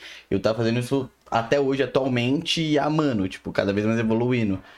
Eu acho que é isso, basicamente. Você tá Incrível. cultivando o que você sente orgulho todos os dias. Uhum. É lindo. Hashtag É. amor. Fofos, né? Que momento.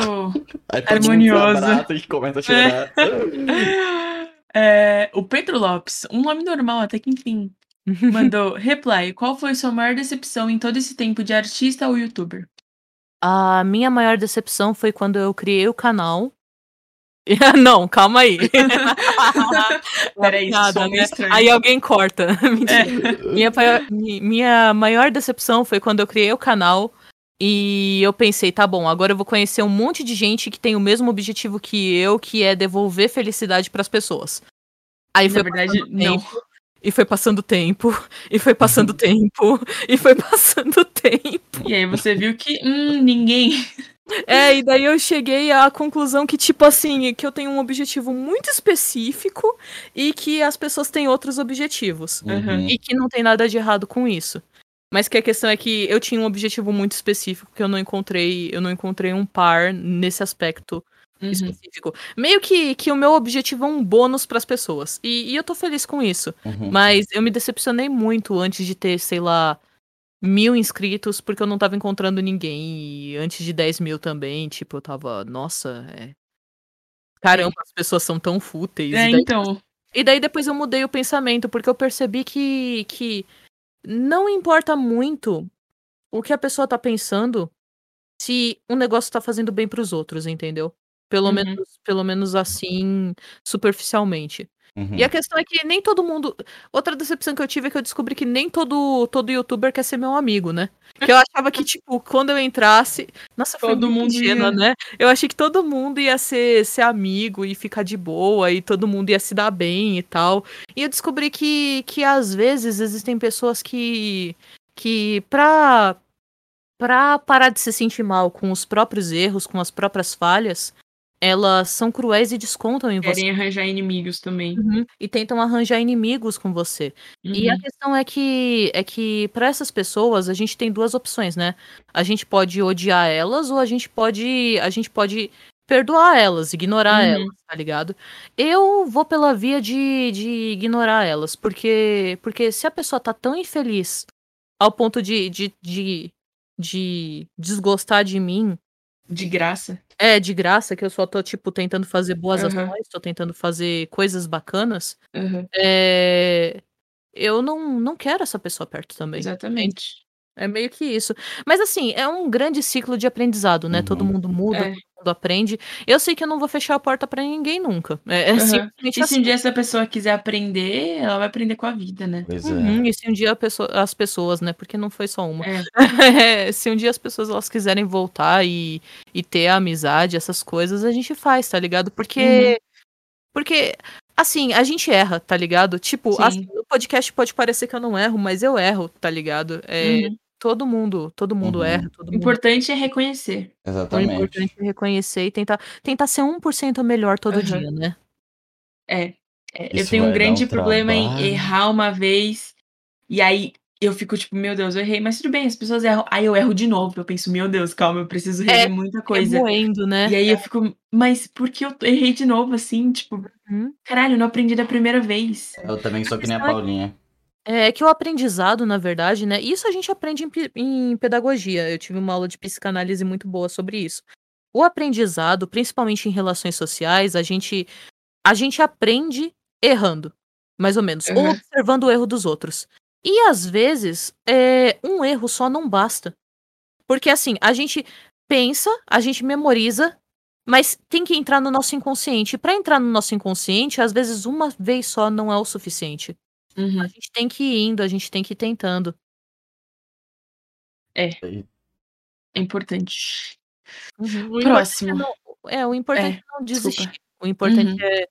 é, é não desistir de você, não desistir de ser a pessoa que você quer ser. E não se martirizar caso ocorram erros no Caso percurso. ocorram erros, porque você É. tá tentando ser a Uhum. pessoa que você quer ser. Você é humano. Tem um amigo que fala, se eu errei foi tentando acertar. Então. É. A Ornitorrinca 2001. No 201. Essa Mandou. é a Siri. É a DM, é. Chili Ghost, é. É. Pergunta pra Reply. Oi, Rê, tudo bem com você? Tudo. Qual arte que você fez pro, pra vídeo que mais gostou e qual menos gostou? Sua personagem OC sempre foi a mesma? E qual a origem do nome dos seus gatos? Tá. É, muitas perguntas. Muitas, Vamos uma muitas. por uma. Você pode repetir a Tá primeira? tudo bem? Tá É tudo sempre- bem. Tudo bem. Essa. Ela fala, tô péssima e sai da cal, tá ligado? É, e qual arte que você. podcast. Não, odiei a conversa, não quero mais conversar. Não postem. Aí vocês colocam isso de título num corte, tá ligado? A reply a conversa. Aí eu falo, odiei a conversa, cortou. Acabou. Começa os créditos. É, qual arte que você fez pra vídeo que mais gostou e qual menos gostou? É a que eu mais gostei e a que eu menos gostei, tá bom. Isso. Hum, assim, quando eu lanço vídeo, a arte que eu lancei, na minha opinião, sempre é a melhor que eu já fiz. Por quê? Porque eu geralmente eu não tenho tempo de refletir se a arte tá tão linda ou não. Mas olhando, olhando em retrospecto, né, olhando pro passado, a arte que eu menos gostei foi a do vídeo do PS5, em que eu falei sobre como as pessoas elas gostam de humanizar personagens e quando elas humanizam personagens, elas tentam humanizar de um jeito sensual. Uhum. Entende? Sim. Então, então eu aproveitei o tema pra fazer uma crítica. Mas a questão é que eu não gostei dessa, dessa arte, porque os bonecos, eles parecem que eles estão numa, numa pose de. de character design, sabe? Parece que eles estão parados, eles não estão vivos, eles não estão interagindo, eles não estão é, gesticulando, não tem nem perspectiva o negócio, entende? Uhum. É só o character design deles. Uhum. E eu não gostei muito disso. Se eu pudesse, eu refazer, eu refazeria, eu refaria a, a arte do fundo. Eu deixaria ela, ela mais dinâmica, mais interessante também. Algo, algo mais, mais é diferente. Eu, eu, eu- deu pra entender o movimentado. É, é Aham. algo mais legal. E a que eu mais gostei de fazer é Da Putz. banana. não, não. Deixa eu ver.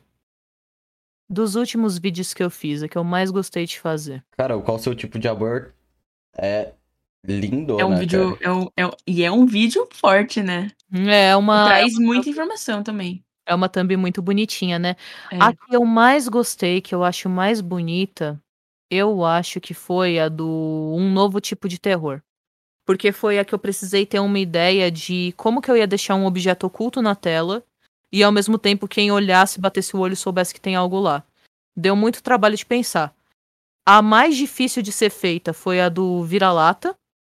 E a que me deu mais trabalho, que eu não teria conseguido sem, sem a ajuda do, do Lagosta e do, do Seiva, teve uma época apoiando também, foi o dos 300 desenhos em três Uhum. dias. Porque, né, foram 300 desenhos. em É, Então- realmente. deu muito, muito trabalho. e. Deixa eu ver. E. A, a minha thumb favorita. Hum. é, a galera diz que a thumb favorita deles é a do daltonismo, né? Que é a mais colorida Muito e tal. foda. A minha thumb favorita é a do NFT. Eu gosto muito do que eu fiz com o cabelo. Eu não sei se eu consigo fazer aquilo de novo. Mas é, é a, minha, a minha favorita, É sem muito bonita mesmo. É, e a próxima pergunta dessa pessoa: sua personagem sempre foi a mesma? É, ela sempre foi a mesma desde o começo, porque desde o começo eu pensei, eu quero receber uma fanart um dia. Aham. Se eu receber uma fanart um dia, eu não quero dar trabalho pra quem for fazer a fanart. Eu vou fazer uma personagem que seja preta e branca. Eu gosto muito de vermelho, vou botar vermelho. Uhum. Acabou, entendeu? É porque Aí, vermelho é o lápis básico que existe. É, é um lápis que todo mundo tem, é um lápis. Uhum. Na verdade, vermelho é a cor do lápis que eles vendem em construção, entende? Então, se a pessoa não tivesse, Aham.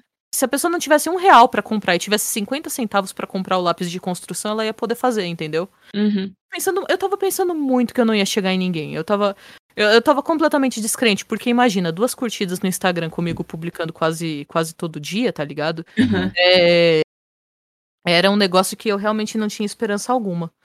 E. Então ela sempre foi a mesma, e sempre foi minha cara. O avatar do meu canal, as pessoas que me conhecem, que veem minhas fotos, elas Uhum. dizem que é muito, muito, muito parecido. Tipo, então o Pixel fez um desenho seu, sem querer. É, basicamente, basicamente as pessoas fazem, tá ligado? Uhum. E, e qual a origem do nome dos seus gatos? Qual é o nome dos seus gatos? Então, a Suki é porque. Assim, entrou uma gata na minha casa. Ela E entrou. não era você. Isso vai dar um Isso foi muito, isso foi muito bom. Eu fico sem graça. Assim, mas, mas assim, entrou, entrou uma gata na minha casa que a gente adotou. Ela se chama Lali, que Uhum. foi a minha irmã que deu o nome. Os nomes que a minha irmã dá e os meus são bem diferentes, você vai notar isso.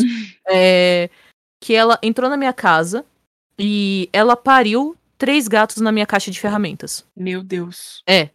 Ela entrou pelo forro do telhado, onde, onde eu tenho, tenho guardado todas as minhas ferramentas, minha avó também tinha. E ela pariu na minha caixa de ferramenta. Os bichinhos Uhum. podiam ter morrido, porque os negócios é afiado, tá ligado? Aham. E. E aí a gente adotou a gata porque ninguém ia adotar uma gata velha. E a gente tentou dar os outros. A gente não conseguiu dar um, que foi o, o Pipoca, que é, que, que é o da minha irmã. Tô reparando, tô reparando. Entendeu, né? E a gente conseguiu doar o, o Costelinha e a, e a Suki. Costelinha foi a sua irmã também que deu. Não, não, o Costelinha foi, a- foi a vizinha. Ah, tá. Só que aí é, ele voltou pra casa como. co- Ele não gostou da casa que ele ficou, que era da vizinha. Ele voltou pra nossa casa e hoje em dia minha irmã chama ele de Cocadinha. Uhum. Os nomes, os nomes. Mas então, e a Suki a gente mandou pra uma mulher que era meio que melhor amiga da minha irmã e tinha acabado de se casar. Uhum. E ela tava assistindo uma série de vampiro ou algo assim, e daí ela batizou a gata como Soulki. E eu pensei assim, eu não quero chamar. E ela devolveu o gato, porque o marido dela era alérgico e descobriu quando ela pegou. Meu Deus. E a gata, ela só atendia por Soulki. E eu não gostava de Soulki. Eu ficava assim, venha cá, Soulki, amor da mamãe. tipo assim, era muito estranho, tá ligado? E aí eu pensei assim, putz, eu sou otaku. eu gosto de anime, eu gosto de mangá. Tem como eu transformar isso? Daí eu lembrei que Suki é amor em japonês, entendeu? Hum. É, Tipo, é gostar em japonês. E ela é o amorzinho da minha vida, né? Ela teve comigo em todos os meus momentos difíceis. Ela teve quando eu perdi meu pai, ela teve quando eu perdi minha avó. Ela. É sério, tem uma coisa estranha nessa gata que, assim, se ela me ver chorando, à noite ela traz um bicho morto pra mim. É, é muito. Isso é, eu sei que isso é carinho. Eu, tenho, eu sei que é carinho, mas eu Uhum. tento não chorar na frente da gata ou perto da gata em um lugar que ela escute, porque eu Você não, não quero. quer passarinho morto na sua Não cama. Vamos É lá. aquilo, morcego. Uma vez ela trouxe um morcego barato, Meu Deus. tá ligado? Eu não quero que ela traga esses troços pra, pra Uhum. minha casa. O meu cachorro. E ela nem, trouxe, ela nem trouxe o morcego, ela trouxe a asa do morcego. Foi Meu muito Deus. assustador, tá ligado? Que bizarro. O meu cachorro, se ele vê que eu tô mal, ele é um pouquinho mais fofo. Ele só chega em mim e deita na minha cara pra eu não chorar mais. É só isso mesmo. É, os bichinhos parece que sente, né? É. E aí, o que que acontece? Ela ela era um amorzinho e eu dei esse nome. E aí, o que que acontece? E, e aí, como que foi com o Kay? O Kay teve umas pessoas que elas estavam pegando filhotinhos do carro. O meu vizinho que viu e contou, e eles estavam tacando na rua Meu do Deus. carro em movimento. Exato. Que horrível. E aí tacaram o, o Kay na parede, né? E ele Hum. tava sangrando e Nossa. muito mal. E a gente achou que ele não ia sobreviver. E aí eu Uhum. peguei ele pra cuidar. E aí eu prometi que, que se, se ele sobrevivesse, eu ia dar o nome mais bonito do mundo pra Uhum. ele, né? E eu sei que parece que Kay não é um nome muito bonito, né? Porque em inglês fica Ki, que é chave. É, chave. Só que a questão é que em japonês significa tesouro, significa joia preciosa, né? Aham. E aí eu dei esse nome pra ele porque eu achei que ele era o meu tesouro, porque ele sobreviveu. Ah, bem. Toda vez que a Suki traz um grilo, ele traz uma folha. Eu acho que ele tem algum, eu acho que ele tem algum probleminha. acho que ele é vegano. Mas ele, mas ele é muito, muito carinhoso também. Então os nomes Uhum. dos meus gatos, eles têm, eles têm uma, uma Origem. origem. um porquê. É, eles têm uma origem japonesa, mas não precisa ser japonês. É que eu só encontrei japonês porque em outras línguas não ficava tão sonoro, tão Uhum. o significado. Hum. Mas, mas eles são. Eles têm nomes com personalidade, né? É. É, é, eu tive um passarinho que o nome dele era Bird, então eu não, eu não posso falar sobre nomes assim de animal. Ai, meu Hum. primeiro gato, ele se chamava Guto por causa do Guto da Xuxa. Que era tipo um Nossa. personagem coadjuvante, tá ligado? Uhum, Sim, era um loirinho. É, exato. Uhum. Tipo, mano, o que que passa na cabeça da É. criança, tá ligado? Mano, o meu se chama Jack até hoje por causa dos Jack dos Guerreiros do Wasabi, cara. Porque ele tinha um cabelinho igual ao do Jack dos Guerreiros do Wasabi. É, e isso. ah, ela mandou ainda. E programa, porque ainda não conhecia vocês. O podcast parece ser muito legal. Beijoca. Obrigada, beijos. Muito amor pra você. É, o Ibrahim Line mandou. Pergunta para reply. Essa é Oi, a, Play Play. É o quem? é a Flor, ela se identifica como Flor. Ah, tá. Tá. O que você acha de pinturas a óleo ou aquarela? Eu Tirando a- arte digital. Ah, desculpa, responde uma por uma então. eu acho, eu acho lindas, eu acho maravilhosas. Eu eu por muito tempo eu tinha que pintar no metrô porque eu não tinha tempo de pintar. Eu não tinha Eu Uhum. tava numa vida muito corrida, né? Tinha que, que trabalhar meio período, tipo, pra fazer ilustração e. e ajudar com os negócios do meu pai. E ao mesmo tempo eu tinha que ir pra faculdade. Então eu não tinha tempo de pintar. Então eu pintava no, no ônibus, no metrô. E daí eu tinha um kit portátil de aquarelinha. E eu ficava pintando em aquarela. Então, uma das minhas mídias favoritas de pintar é aquarela. Eu só não pinto em aquarela pro canal, porque pra Pra fazer pro canal, o que que eu faço? Eu ligo o Action, eu gravo a tela, eu acelero a gravação e pronto, tá o speed paint do fundo. Pra pintar com aquarela, eu tenho que ligar a câmera, exportar o cartão de memória, ver se o arquivo não corrompeu, tá ligado? Uhum. É chio. Chiado. Chiadinho, Paula. Tá chiado aqui? Uhum, É. Do nada. Peraí. Resolveu, Não, foi, já. resolveu, resolveu. Oi? Oi, resolveu? E Tá. aí é isso, aquarela é minha mídia favorita. É, eu nunca tentei pintar óleo, mas eu tenho as tintas aqui. Eu, eu tenho guardado pra caso dê alô que eu faça um vídeo um dia. Mas eu acho lindo. É lindo. E é trabalhoso. Paciência. É paciência. É. E, tirando arte digital, qual outro estilo de arte você mais gosta de fazer? Acho que eu acabei respondendo, né, que é aquarela. É, sim. Aquarela. Eu gosto basicamente. muito. É, eu gosto muito também de fazer é, cartões. Eu gosto muito de. Cartões? É, é, cartões, tipo de Feliz Natal, Feliz Uhum. aniversário, Feliz Nossa, Ano eu, Novo. eu também. Nossa, eu me divirto tanto decorando cartão. É, é uma das coisas que eu mais gosto de fazer. É, é- isso é uma coisa que desde pequena eu e minha prima a gente fazia pra família inteira. Então, tipo, a gente começava em outubro, aí a gente procurava no Google Uhum. cartões inspi- inspiração. Aí durante, sei lá, uns cinco anos a gente fez cartões de Natal pra cada, tipo, família, tipo, cada tia, assim, e os primos. Nossa, isso é Nossa, muito Eu legal. sou um pouco mais fechado com isso. eu E aí a consigo- gente roubava os papéis da escola, sabe? Tipo, não Uhum. tinha salinha da arte. Aí a gente roubava os crepons e tal. pra poder usar é inocente. É É, inocente. então. Era pra algo. Não ia tá vendendo, né? Tá só Uhum. fazendo bem. Eu não consigo muito ser carinhoso com arte, eu acabo querendo gritar no final. Hum. Ah, é porque é aquela, é aquela curva, né? Entre você estar extremamente satisfeito com o seu desenho e depois você vê todos os erros nele, né? É. Um dia, um dia passa, eu, eu prometo que passa. Eu também achava que não ia passar, mas passa. É, e, e você acha que a aquarela te relaxa? Ou tem Hum. um valor sentimental? Aquarela, ela ela não me relaxa definitivamente, mas eu acho muito lindo, por isso que eu continuo fazendo, porque é, sim, existe uma diferença que eu trato quando o desenho é pra mim e é pros outros. Uhum. Os Uhum. desenhos que são pros outros não me relaxam nem um pouco. É uma Porque- pressãozinha. Porque existe a pressão de que o outro veja, que o outro sinta, que o outro é, não perceba erros, entende? Então a, a pressão é muito alta. Quando a aquarela é pra mim, me relaxa pra caramba. Mas quando é pro outro, eu fico tipo meia hora, eu olho assim, daí eu, tá bom, aqui tem que ficar com essa transparência. Aí vai lá, eu ajeitar o tanto de transparência que tem que ter, daí eu passo. É, é essas coisas, né? A arte, a arte, ela tem os seus prazeres e desgostos, né? Mas é Uhum. o que eu mais gosto. É, porque essa era a parte da pergunta. E a última pergunta é: além de gato, você tem algum outro animal que goste? Eu amo patinhos. Eu, eu, na verdade, isso é meio que uma tricky question, porque eu gosto de todos os animais. Porque quando eu fiz licenciatura em ciências, eu descobri um negócio que é que todos os animais que estão vivos, eles são, tipo, quase um milagre eles ainda estarem existindo com a desmatação e poluição que o homem gera, tá ligado? Uhum. Porque todos eles, eles são essenciais para o meio ambiente.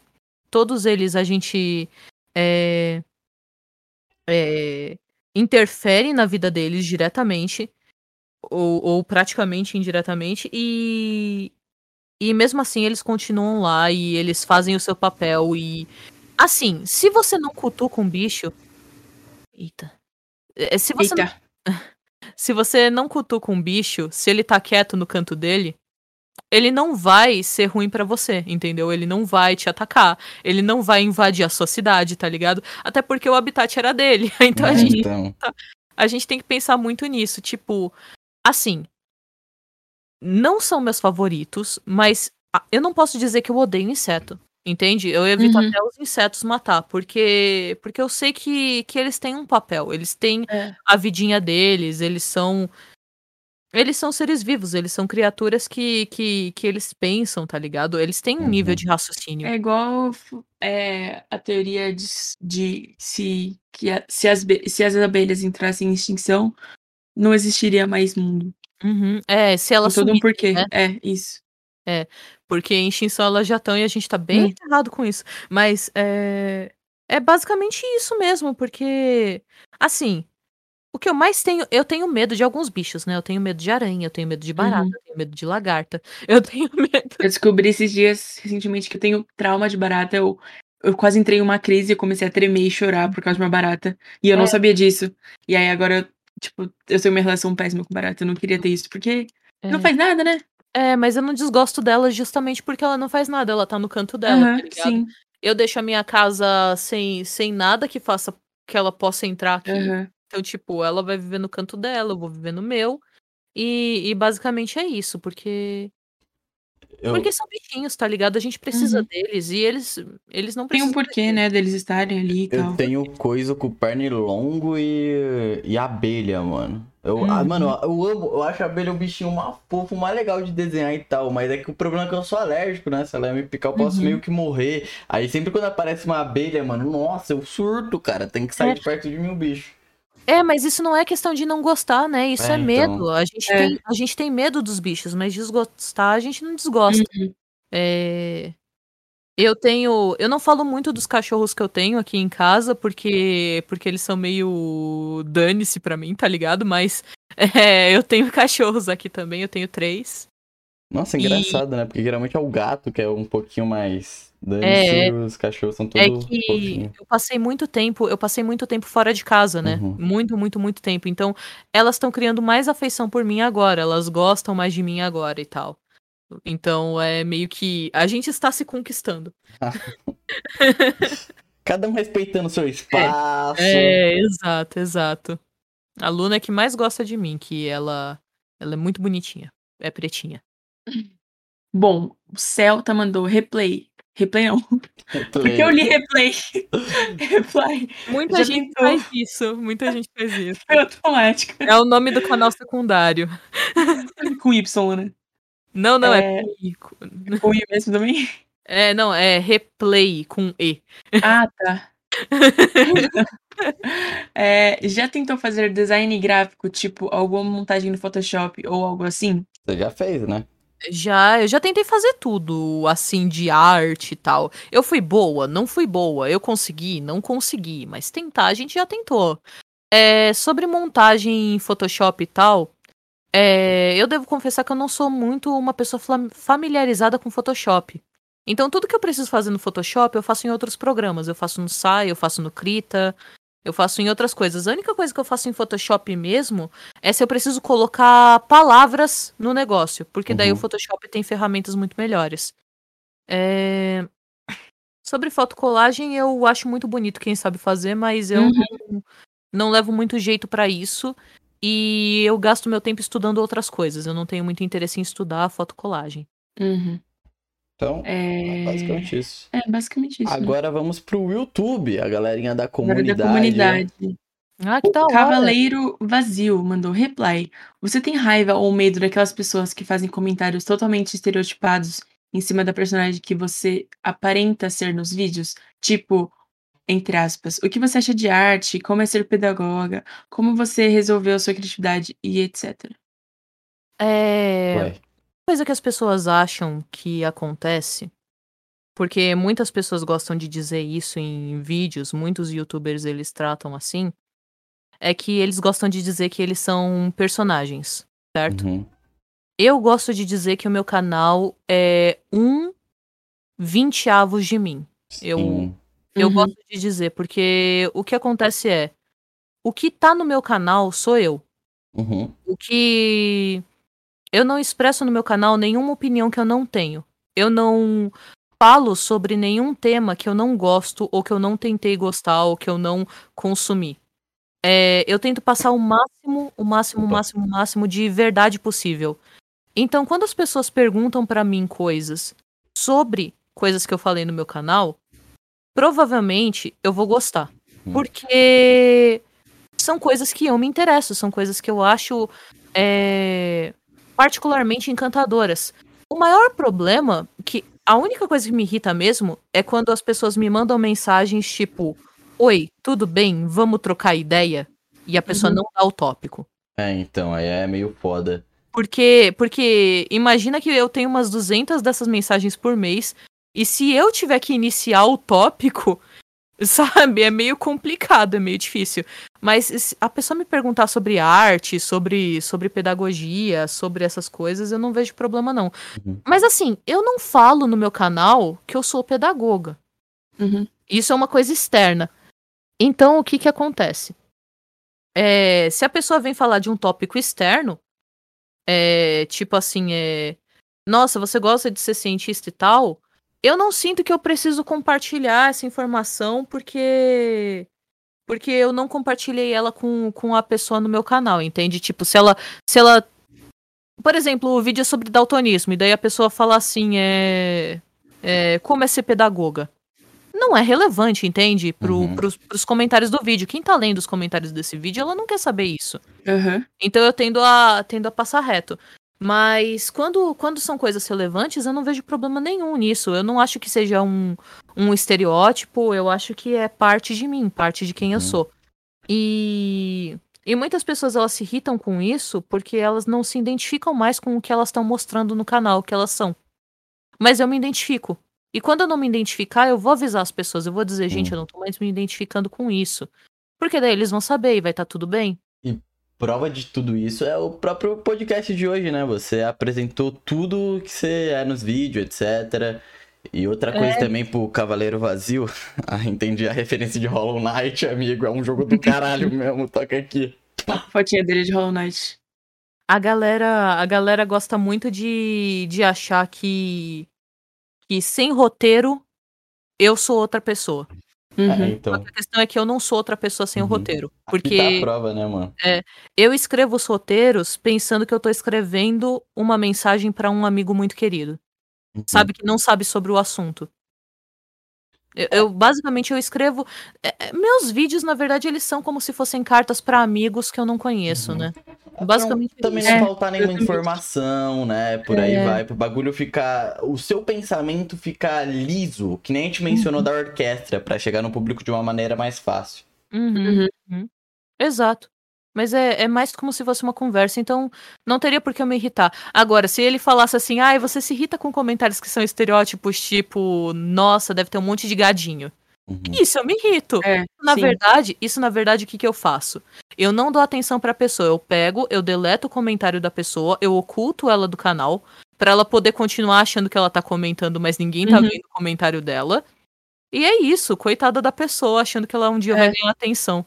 Hum. Porque. Fazendo esse tipo de comentário que não agrega nada e nem é relevante para você. Exato, porque essas pessoas que elas buscam esse tipo de atenção na internet, elas são coitadas, porque elas não têm atenção de, de quem elas queriam ter. Seja em casa, seja no amor, elas só não têm a atenção que elas queriam. Sim. Então elas é. tentam conseguir em outro lugar. E não é com você que elas vão conseguir. Exatamente, Sim. nem com vocês, nem com não. qualquer pessoa que seja um pouquinho mais inteligente. Uhum. Agora, é... rapidão, antes de você falar a pergunta do, do LED, é que, só falando que a gente já respondeu essa Então, pergunta. eu não vou fazer essa é. pergunta. Mas assim, é que ele, é porque... ele vai estar tá aparecendo na tela, tá ligado? Então é só isso, LED, já é. foi respondido sua pergunta, é nóis. A pergunta era, você fez algum curso para desenho ou só prática mesmo? Uhum. É a é. prática e estudo com livros, né? É, estudo de livro, estudo de vídeo. É... Entrar em grupos que tem artistas e pedir feedback, gente, é uma coisa que, meu Deus, tá ligado? Por uhum. favor, hein, peçam feedbacks de outros artistas, Sim. porque eles não têm muita dó em criticar o seu desenho, porque eles não têm dó de criticar os próprios, entende? Uhum. é, não tenha vergonha, tipo, pode mandar é... nas DMs dos artistas, Exato. mandar para mim, para reply, que porque se você quer crescer de verdade, se você realmente quer crescer, você precisa enfrentar as críticas, entende? Tipo assim, se a pessoa me mandar um desenho em que ela começou faz duas semanas e me perguntar o que ela tem que estudar, eu simplesmente vou responder tudo. Nem adianta mandar, entende? Uhum. Então, ela tem que mandar o desenho para os artistas conforme ela for mudando o nível dela. Então, ela primeiro pergunta para outros artistas que também começaram há duas semanas. E vai passando, tá ligado? Uhum. E agora a próxima. É. O Albino Reibi. Diretamente é, da Angola, hein? Salve. Diretamente da Angola. Pra você. É, ele fez duas perguntas. A primeira é reply. Você já pensou em fazer customização de tênis e t-shirts, camisetas? E a outra é como você se tornou boa em desenho e em arte no geral? Hum, customizar, eu customizei um tênis para um amigo é, não faz tanto tempo, acho que faz seis meses. Uhum. E eu já pensei muito em, em, em customizar coisas. Customizar camiseta para mim foi um desastre. Eu tentei duas vezes fazer tie-dye. E todas as tintas misturaram, ficou um marrom muito feio. Eu só tenho uso- um kit de tie-dye que eu ganhei de das crianças e eu não sei como eu vou fazer isso. Eu só uso, eu só uso o meu a minha camiseta que eu fiz de tie-dye pra ir comprar pão, porque ela é muito feia, mas ela é muito feia mesmo. É, e eu pensei assim, não, eu vou fingir que é estilo, eu vou ao shopping com ela. Gente, eu fui no shopping, eu nunca fiquei tão envergonhada, todo mundo olhava pra mim. Eu não sei se parecia que tinham cagado na camiseta, mas Rolou na lama e foi. é, não era um negócio muito bonito. E. E era uma mistura com verde, com vermelho no canto estranho. É, de qualquer forma, eu, eu pensei em fazer.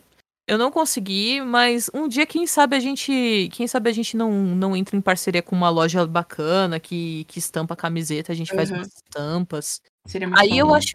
Aí eu acho que ia ser bem legal. Uma coisa mais relacionada com o canal também, né? Salve loja. que sonho, que sonho. Imagina. E a última pergunta de todas é: Como você se tornou boa em desenho em arte no geral? É, Não parando, não. É a prática, né? Não, porque assim, a questão é que teve um ano da minha vida que eu parei de desenhar, que foi no terceiro ano do colegial, porque eu queria focar no vestibular, porque eu sabia que eu não ia ter condição financeira de pagar uma faculdade. Uhum. E se eu não passasse depois que eu fizesse, terminasse o colegial, eu ia ter que começar a trabalhar. Sabe? Porque não ia ter, não ia ter pensão alimentícia, não ia ter como sustentar a, a casa. Então, ou eu passava na, na minha primeira tentativa, ou eu não ia poder fazer faculdade. E. Então, eu não desenhei naquela época porque eu fiquei com muita, muita, muita pressão de, de passar. E depois que eu passei, eu comecei a desenhar e desenhei todos os dias e tentava melhorar. Muito era por diversão, porque eu queria fazer as coisas pra mim no metrô, me, Uhum. me acalmar, sabe? Ter uma folga de toda a pressão que existia no mundo. A arte era o meu refúgio. Então ela não era um estudo propriamente como trabalho. Foi mais ou menos no segundo ano da faculdade que. Eita. Tá chiando? Uhum. Uhum. Meu Deus. Acabou, acabou agora. É. Parou? Mas foi no segundo ano da faculdade que, que eu realmente senti que o eu podia trabalhar com arte, que eu podia fazer coisas. E daí eu vi uma capa da Mundo Estranho e eu pensei, tá bom, daqui uns dois, três anos eu consigo fazer isso. E daí depois eu vi as cartas do Hearthstone. E depois eu vi outros jogos que tinham artes minimalistas, artes inspiradoras, artes diferentes. Por exemplo, hoje em dia, a minha maior inspiração é expressionismo, e não é qualquer expressionismo. É expressionista, é expressionismo do artista do Disco Elysium. Deixa eu pegar o nome dele. Hum, Foda pra caralho. É, porque pra mim é uma das artes mais mais tocantes, mais emocionais que falam comigo. Por quê? Porque ele tem um domínio extremo de anatomia e ao mesmo tempo ele sabe o que ele tem que quebrar e o que ele não tem pra passar mais emoção. Então pra mim é a nata da nata na- da nata, é onde eu gostaria de estar. É E o- deixa eu pegar o nome dele. Ó, o nome dele é Alexander Rostov. Ele tem um extremo da técnica e do abstrato, né? Uhum, é, ele consegue misturar o sentimento. E ele faz coisas maravilhosas. Na verdade, todo mundo que eu sigo no meu, no meu ArtStation, é só vocês procurarem pelo meu nome no ArtStation, são inspirações gigantescas pra mim que contribuem com coisas que, que me fazem querer cada vez mais estudar um pouco mais e chegar mais longe e ir um, um passo além. Porque na arte, não importa o quanto você saiba, não importa o quanto esses caras saibam, sempre tem espaço para crescimento, sempre tem espaço para você aprender alguma coisa. Você nunca vai chegar no topo. E eu acho que isso é muito bom, porque saber que não tem topo faz com que ou você aproveite a jornada ou você largue dela. E para ser um bom artista, a única coisa que você precisa fazer é continuar. Entende? Uhum. Exato. É isso que eu penso. É, futuramente a gente vai ter o Victor Beuren, né? Que é um especialista em ilustração na área de freelance, por aí vai, que vai.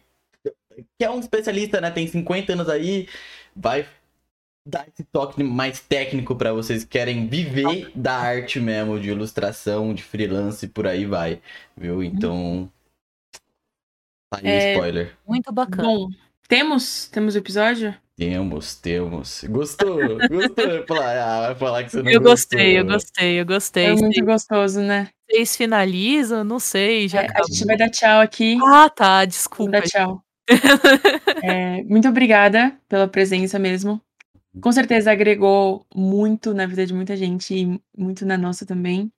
É, você está convidadíssima para vir outras vezes, sempre que você falar, nossa, eu tô afim de falar. Aí você, Ah, mano, você pensar, nossa, teve um assunto que eu não abordei lá, quero falar. Aí você vem também. Hum. Ah, Quiser trazer um amigo também com você. Entendi. Ah, eu fiquei, eu fiquei muito contente de participar. Foi, foi o primeiro podcast que eu participei. Eu peço perdão pelos, pelos erros, pelos Nossa, nenhum. Que Zero isso, perdões. mano. Te falar que Mas esse episódio foi a nata, cara. Mas foi muito, foi muito divertido. É, e como perguntaram, né, quais são as coisas que você se orgulha, quais são as coisas que marcam você, é, isso, isso me marcou de verdade. Ah, eu mano, não eu queria vou estar em chorar. outro lugar senão aqui. Eu tô muito, muito amor, de verdade. A gente Ah, também tá mano, muito você é feliz amor. com a conversa tão legal que a gente teve. Cara, É. aprendi muita É. coisa. Até fiquei. Até falei menos merda nesse episódio, cara. Fiquei escutando porra, até cara. pareceu mais sensatos, mais convenientes, né? Intelectuais. Bom, obrigada, gente, pra quem ouviu até foi aqui. divertido. Dá um likezinho, se inscreve e. Ó o caminhão nóis. passando. Tchauzinho. Tchau, tchau, Nóis. gente. Até mais.